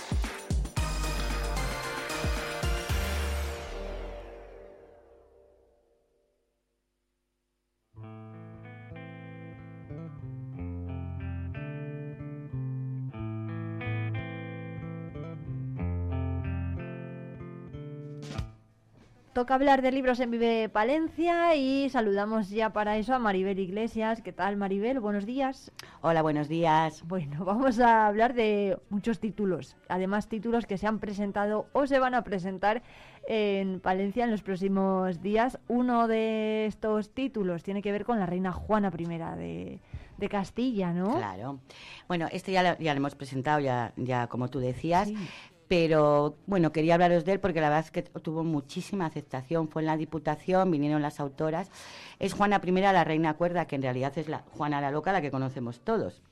Eh, eh, yo no pude ir porque fue mi hermano, pero bueno, eh, me han contado que ha gustado muchísimo. Y claro, va sobre Juana la Loca que en el fondo em, todo el mundo la tratábamos de, o, todo el mundo la trataba de Juana la Loca y, al final era la más inteligente de todos, lo que pasa que estaba pues eso, eh, enamoradísima de Felipe el Hermoso y luego como muy influenciada por todo, toda la corte, pero al final fue ella la que, la que tiró de- adelante de Castilla y tal, y yo creo que es un libro muy interesante, si queréis, Juana I, la reina cuerda de María Lara y ha gustado un montón, ¿eh? porque te explica en el fondo pues eso, cómo estuvo siempre presionada pues por la corte, por su marido, marido. por su madre y tal, y al final era ella la que tenía todo el peso.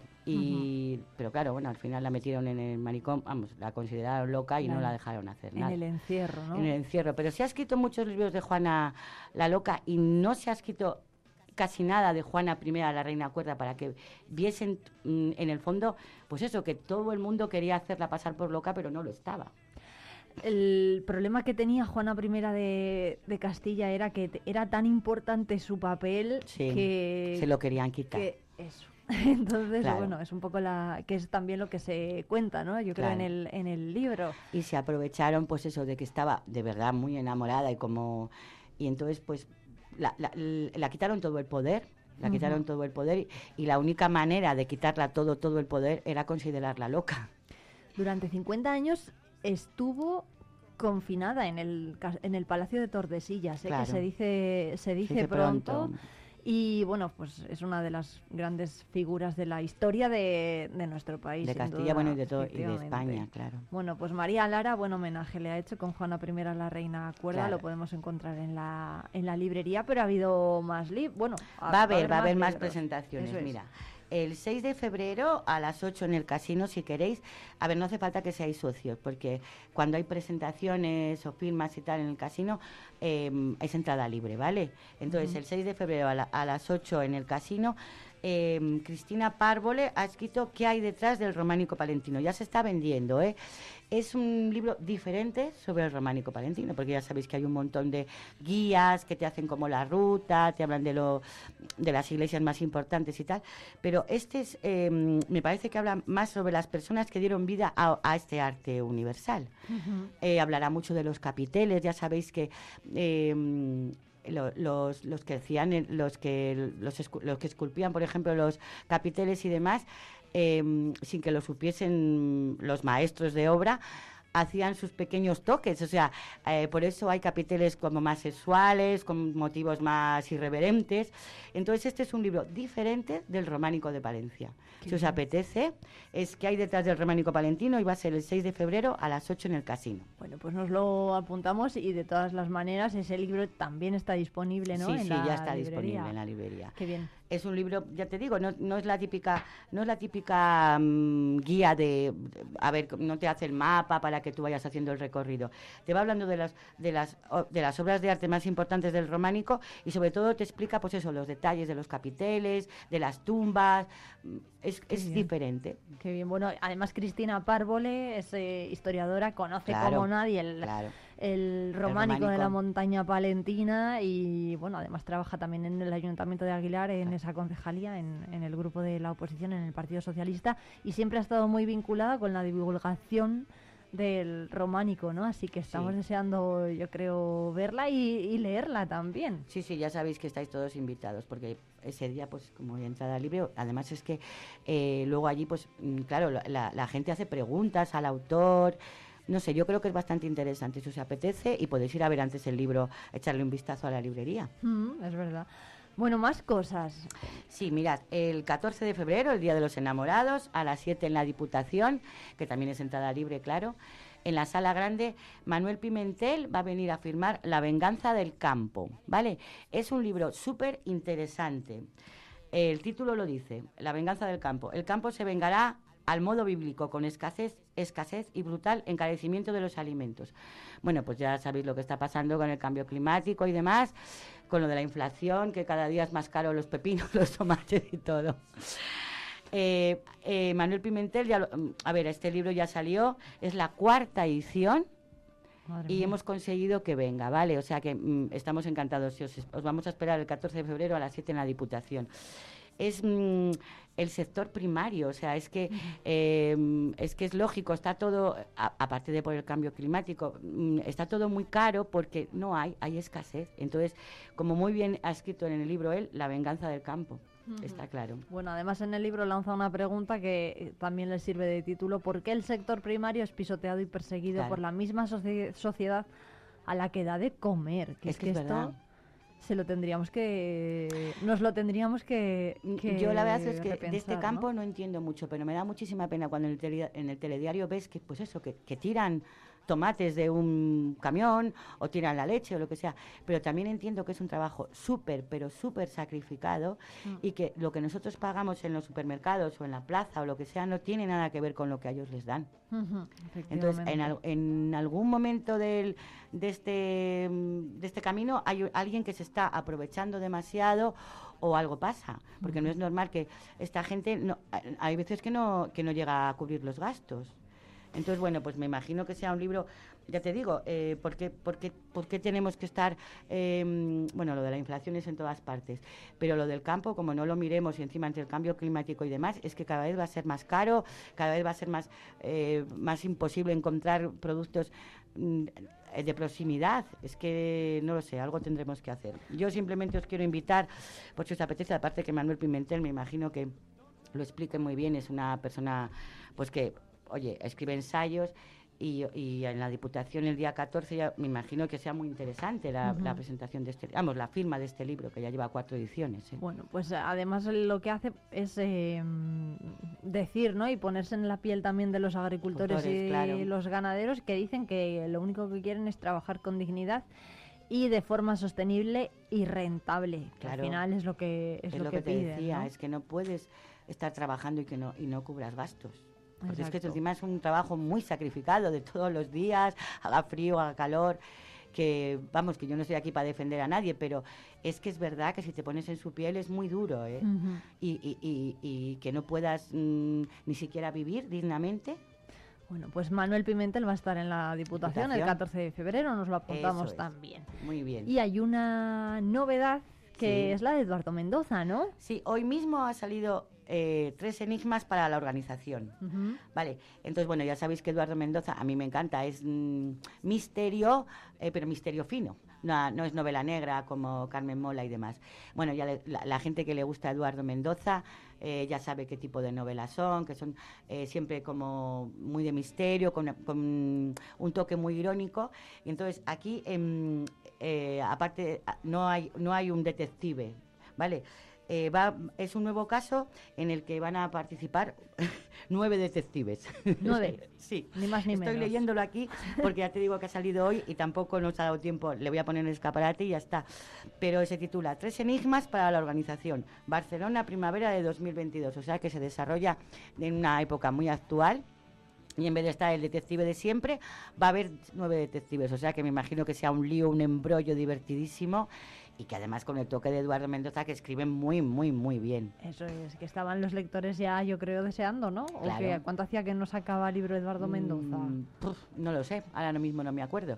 Pero vamos, el, el año pasado lo ha sacado. Y, y sobre todo los del principio, ja, todo el mundo, eran hasta libros de lectura obligatoria en el, en el- Claro, en el colegio, en el sí, instituto, lo de la, el misterio de la crista Embrujada, todos es estos, verdad. los clásicos son buenísimos, vamos, los primeros de él.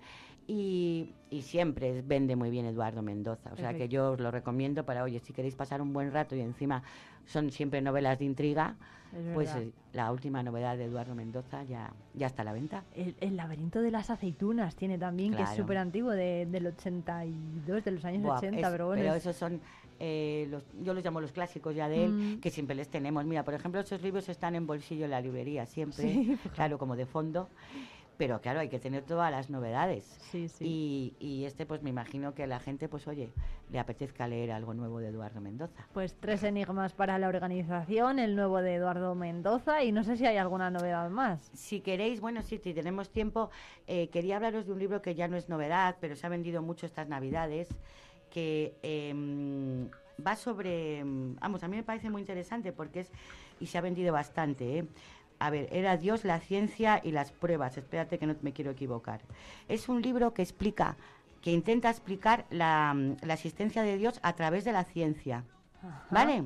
Da como explicaciones. em, Dios, la ciencia, las pruebas. Y si Dios existe, entonces eh, el autor, que es Michel Yves Bolloré, que es que no quiero decirlo mal, pero es francés, Michel Yves Bolloré y Olivier Bonassi, han, han hecho mm, un libro eh, donde explican la existencia de Dios, pero a través de la ciencia. O sea, que no me digas que no es interesante. Pero eso es, ¿es eso posible? No sé si Maribel igual no tiene la respuesta a esto, pero...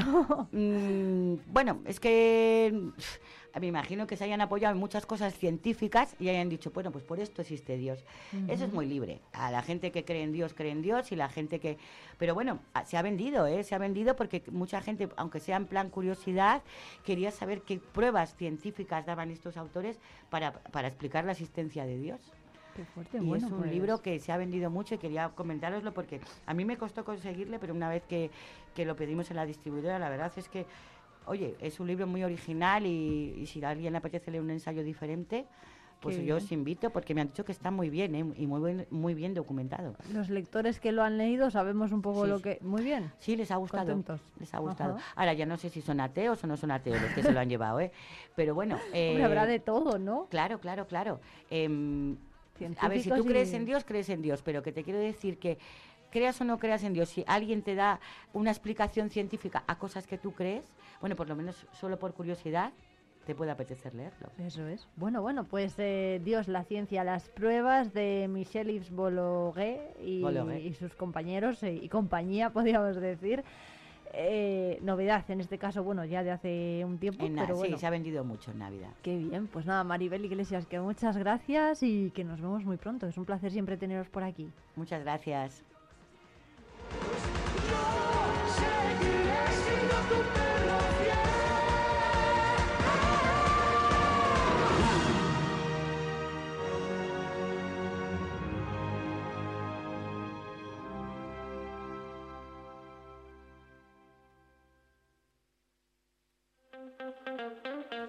Vive Palencia con Irene Rodríguez.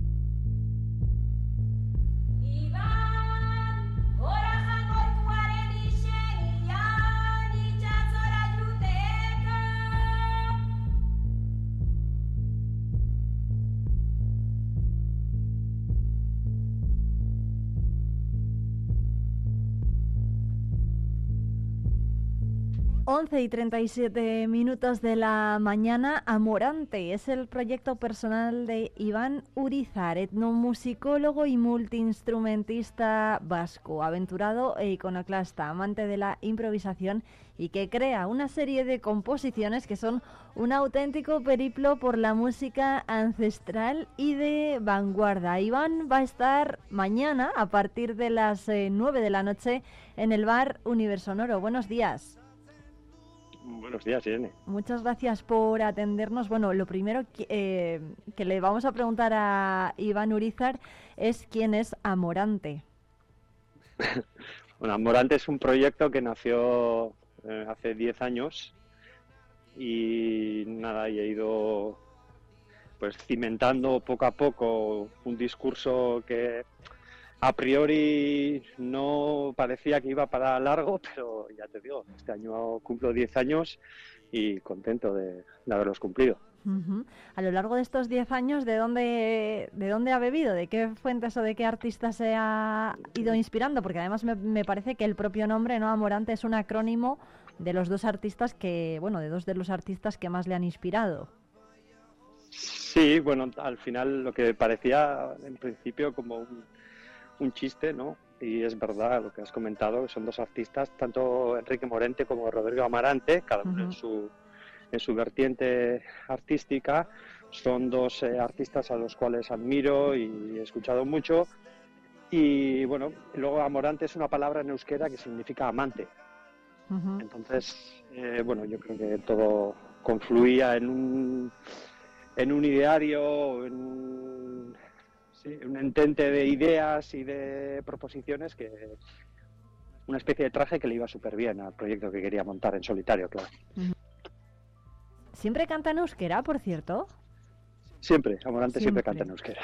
Siempre, sí, va, al final es mi idioma materno y claro, aquí, eh, bueno, es que no, no podría hacerlo de otra manera. Es verdad que al- he tenido algún tema en castellano, pero bastante coyuntural. En ese sentido, es en cuanto a sinceridad, me parece que es la opción más sincera, valga la redundancia, ya que vivo enteramente en euskera, es mi idioma materno y no se me ocurriría otro idioma en el que cantar.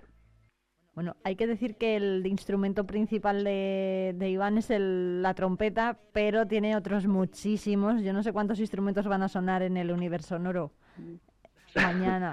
Bueno, sí, eh, como bien has dicho, Irene, soy trompetista de Sí. formación, hice la carrera y bueno, pues, al final un instrumento así te mantiene atado a formaciones diferentes. Eh, he hecho de todo, he hecho desde música clásica, música experimental, rock, pop, BBCs, boda- bodas, bautizos y comuniones.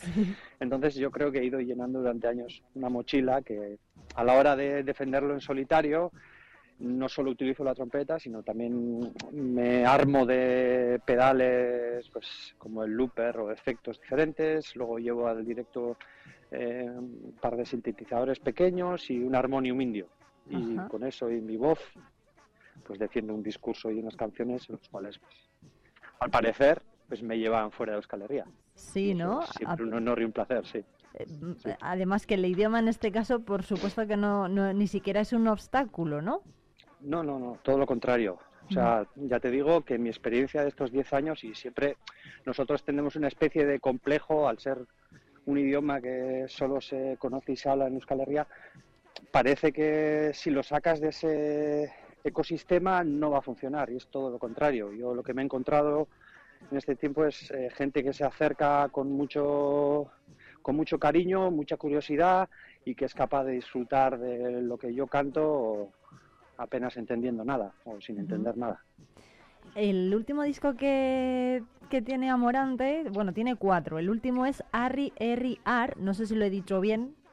Lo has dicho perfectamente y no veas el, el- el lío que se hacen algunos periodistas, algunas periodistas con este título, el- la H la, la pronuncian con Harry, G, bueno, entonces lo has hecho perfecto. Es Bueno, Arri, Arri Erri Ar significa piedra, pueblo, gusano. Efectivamente. Y viene del... Nosotros decimos arri riar, que es el piedra, papel y tijera. Ah, ¿sí? Entonces sustituyo el orri, que es papel, por erri, que es un juego fonético al final, y me funciona súper bien porque son tres pilares en los que me, me he cimentado, o he cimentado este disco. Pues, por ejemplo, la piedra es un elemento súper presente en, en nuestro ideario ¿sí? vasco es que este que tenemos. Luego, pues me viene muy bien eh, como metáfora, ya que sacar un disco es un poco como tirar una piedra al, al mar o al río, ¿no? Que las ondas expansivas desaparecen de pronto y no sabes hasta dónde puede, puede llegar. Puede ser que no llegue a ningún sitio, pero puede ser que algo, algo Sí, ¿no?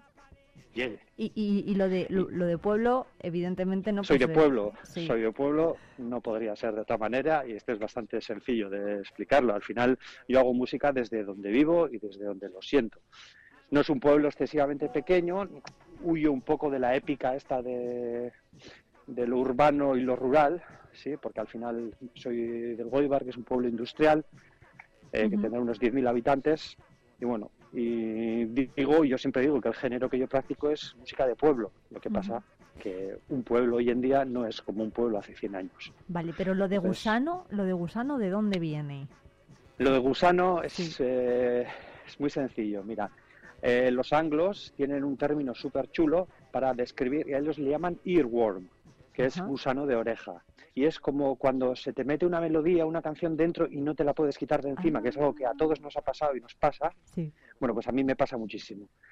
Entonces eh, me venía al pelo el término de gusano en ese sentido. Eh, muchas veces me entran gusanos en la oreja y no todos son bienvenidos. Por lo tanto, pues bueno, a veces pues, me cuesta más o menos sacármelos de encima. Entonces, pues mira, entre el juego de palabras y estos términos, pues me venía al pelo. Bueno, pues Amorante está de gira, va a recalar mañana, viernes 26 de enero, en el Universo Sonoro a partir de las 9. Eh, ¿Con quién le gustaría trabajar más adelante o grabar algo? ¿Con quién? Sí. Pues con alguien que todavía no conozco, pero me parecerá interesante lo que esté haciendo. Ah, pero no, no tenemos nombre, ¿no? No porque yo todavía no lo conozco. Ah, vale. Puede ser que en el futuro lo conozca. No, no me atrevo a decir, pues me gustaría trabajar con, no sé. Yo quiero pensar que, claro, yo estoy muy a gusto. Los dos últimos discos los he hecho con mi productor, con Aitor Echevarría. Y bueno, pues en un futuro puede que me cruce con gente, porque siempre al final estas cosas te llevan a sitios que a priori no, no puedes calcular y te encuentras con gente maravillosa, con mucho arte. Y una de esas personas será con la que pueda o quiera trabajar. Bueno, pues perfecto. Amorante, muchísimas gracias. Eh, Iván estará, como decimos, el viernes 26 a partir de las 9 en el Universo Sonoro y de ahí girará además por toda España porque tiene un montón de fechas ya apalabradas. Así que Iván Urizar, muchísimas gracias por atendernos y le esperamos por Palencia. Vale, gracias a ustedes. Un abrazo fuerte. Un abrazo.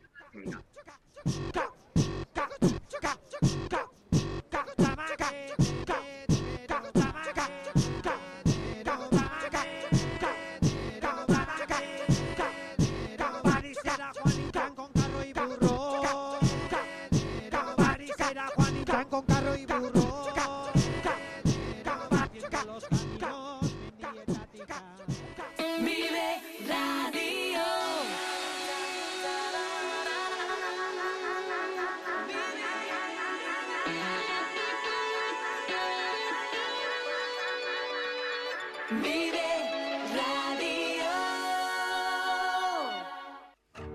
Disfruta de las nuevas galletas Gullón Cero finas sin azúcares añadidos. Finas y crujientes, bañadas con una deliciosa capa de chocolate con leche. Elige tu variedad preferida. Finas chocoleche y finas chocoleche con avena. Gullón Cero finas. Todo el sabor sin azúcares añadidos. Vive la música con Vive Radio Palencia. Jesús García Prieto, ¿qué tal? Estamos en jueves, ya va llegando poquito a poco el fin de semana y el cuerpo lo va notando. Y en Vive Radio también. Te pinchamos lo último de Loop House, Robbie Williams y Sophie Elix Bextor.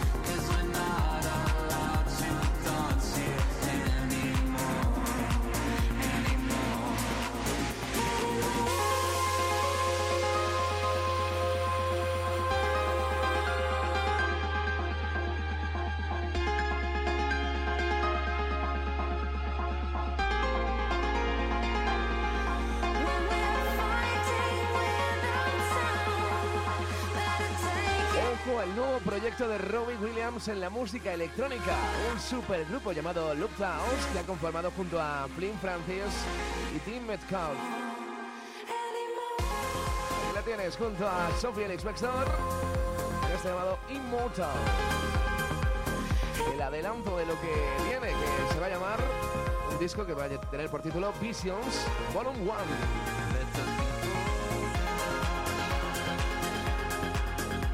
Y hoy nos vamos con lo último de Bizarrap, que tiene nueva compañía, John Mico, en este Music Sessions volumen 58.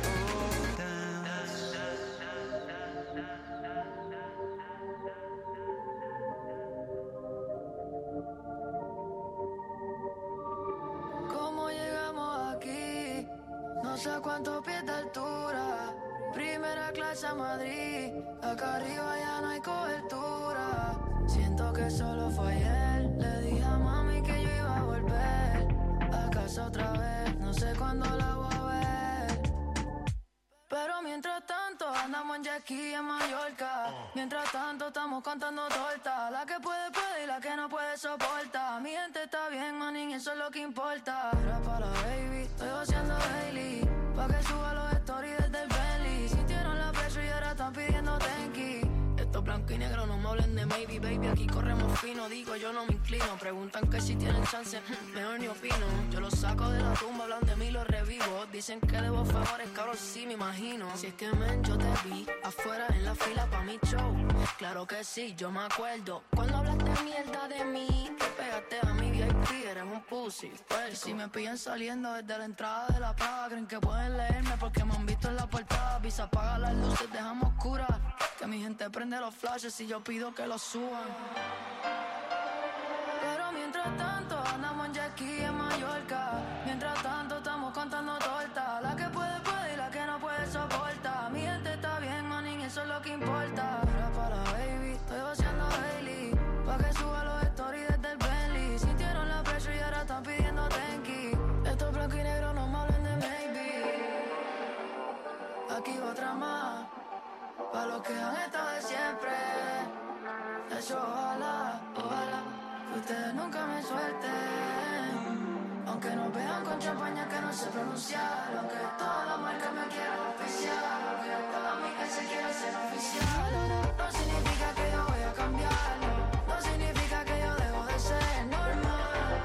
Puede que antisocial, que no sepa confiar. No es nada personal, es que si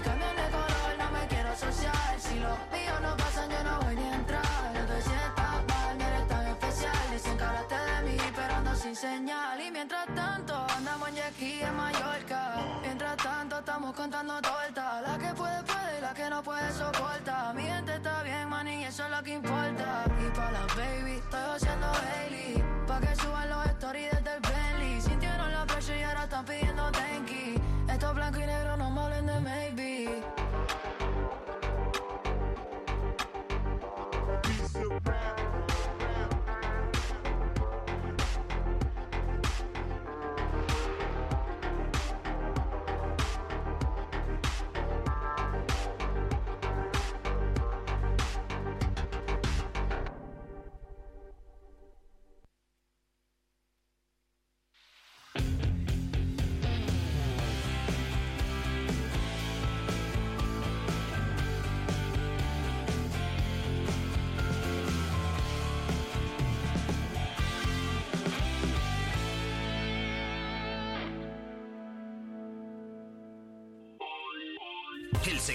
En Castilla y León es el protagonista cada mañana en Vive Radio. Desde las 7 y 10 de la mañana, de lunes a viernes. De lunes a viernes. Jaime Sánchez Cuellar te ofrece toda la actualidad informativa. Relacionada con la agricultura y la ganadería. y la ganadería. Para estar al día. Para estar al día. Vive el campo.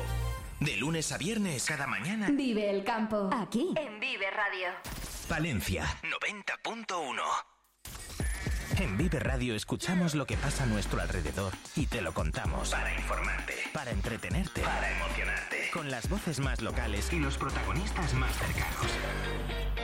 Vive tu ciudad, tu provincia. Vive su cultura, su música, su actualidad, su deporte, sus gentes. Vive lo tuyo. Vive tu radio. Vive Radio. Palencia 90.1. Asaja Palencia. Más de cuatro décadas apoyando a los agricultores y los ganaderos de nuestra provincia. A tu servicio en nuestras oficinas y en asajapalencia.com. Saldaña te espera el día 2 de febrero en su tradicional Feria de las Candelas. Las últimas tendencias en maquinaria agrícola como aperos, tractores, pulverizadores, productos y servicios para el campo te esperan en esta feria. Además podrás disfrutar de una deliciosa degustación de la sabrosa alubia de Saldaña y muchas sorpresas más. Desde 1885, Feria de las Candelas en Saldaña. Te esperamos.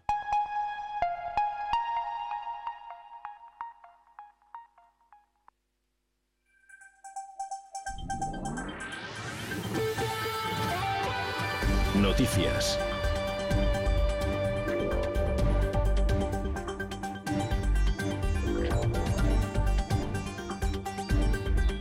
11 y 56 minutos de la mañana terminamos este jueves 25 de enero saludando a Álvaro Lantada, director de Vive Radio Palencia y de la OTSO Palencia. ¿Qué tal? Buenos días. Buenos días, Irene. Bueno, muchos asuntos, estamos todos pendientes de lo que pase en Fitur esta tarde, pero hay otras noticias de las que nos vamos a poder eh, hacer eco a partir de las 2 en punto en el informativo de la 8.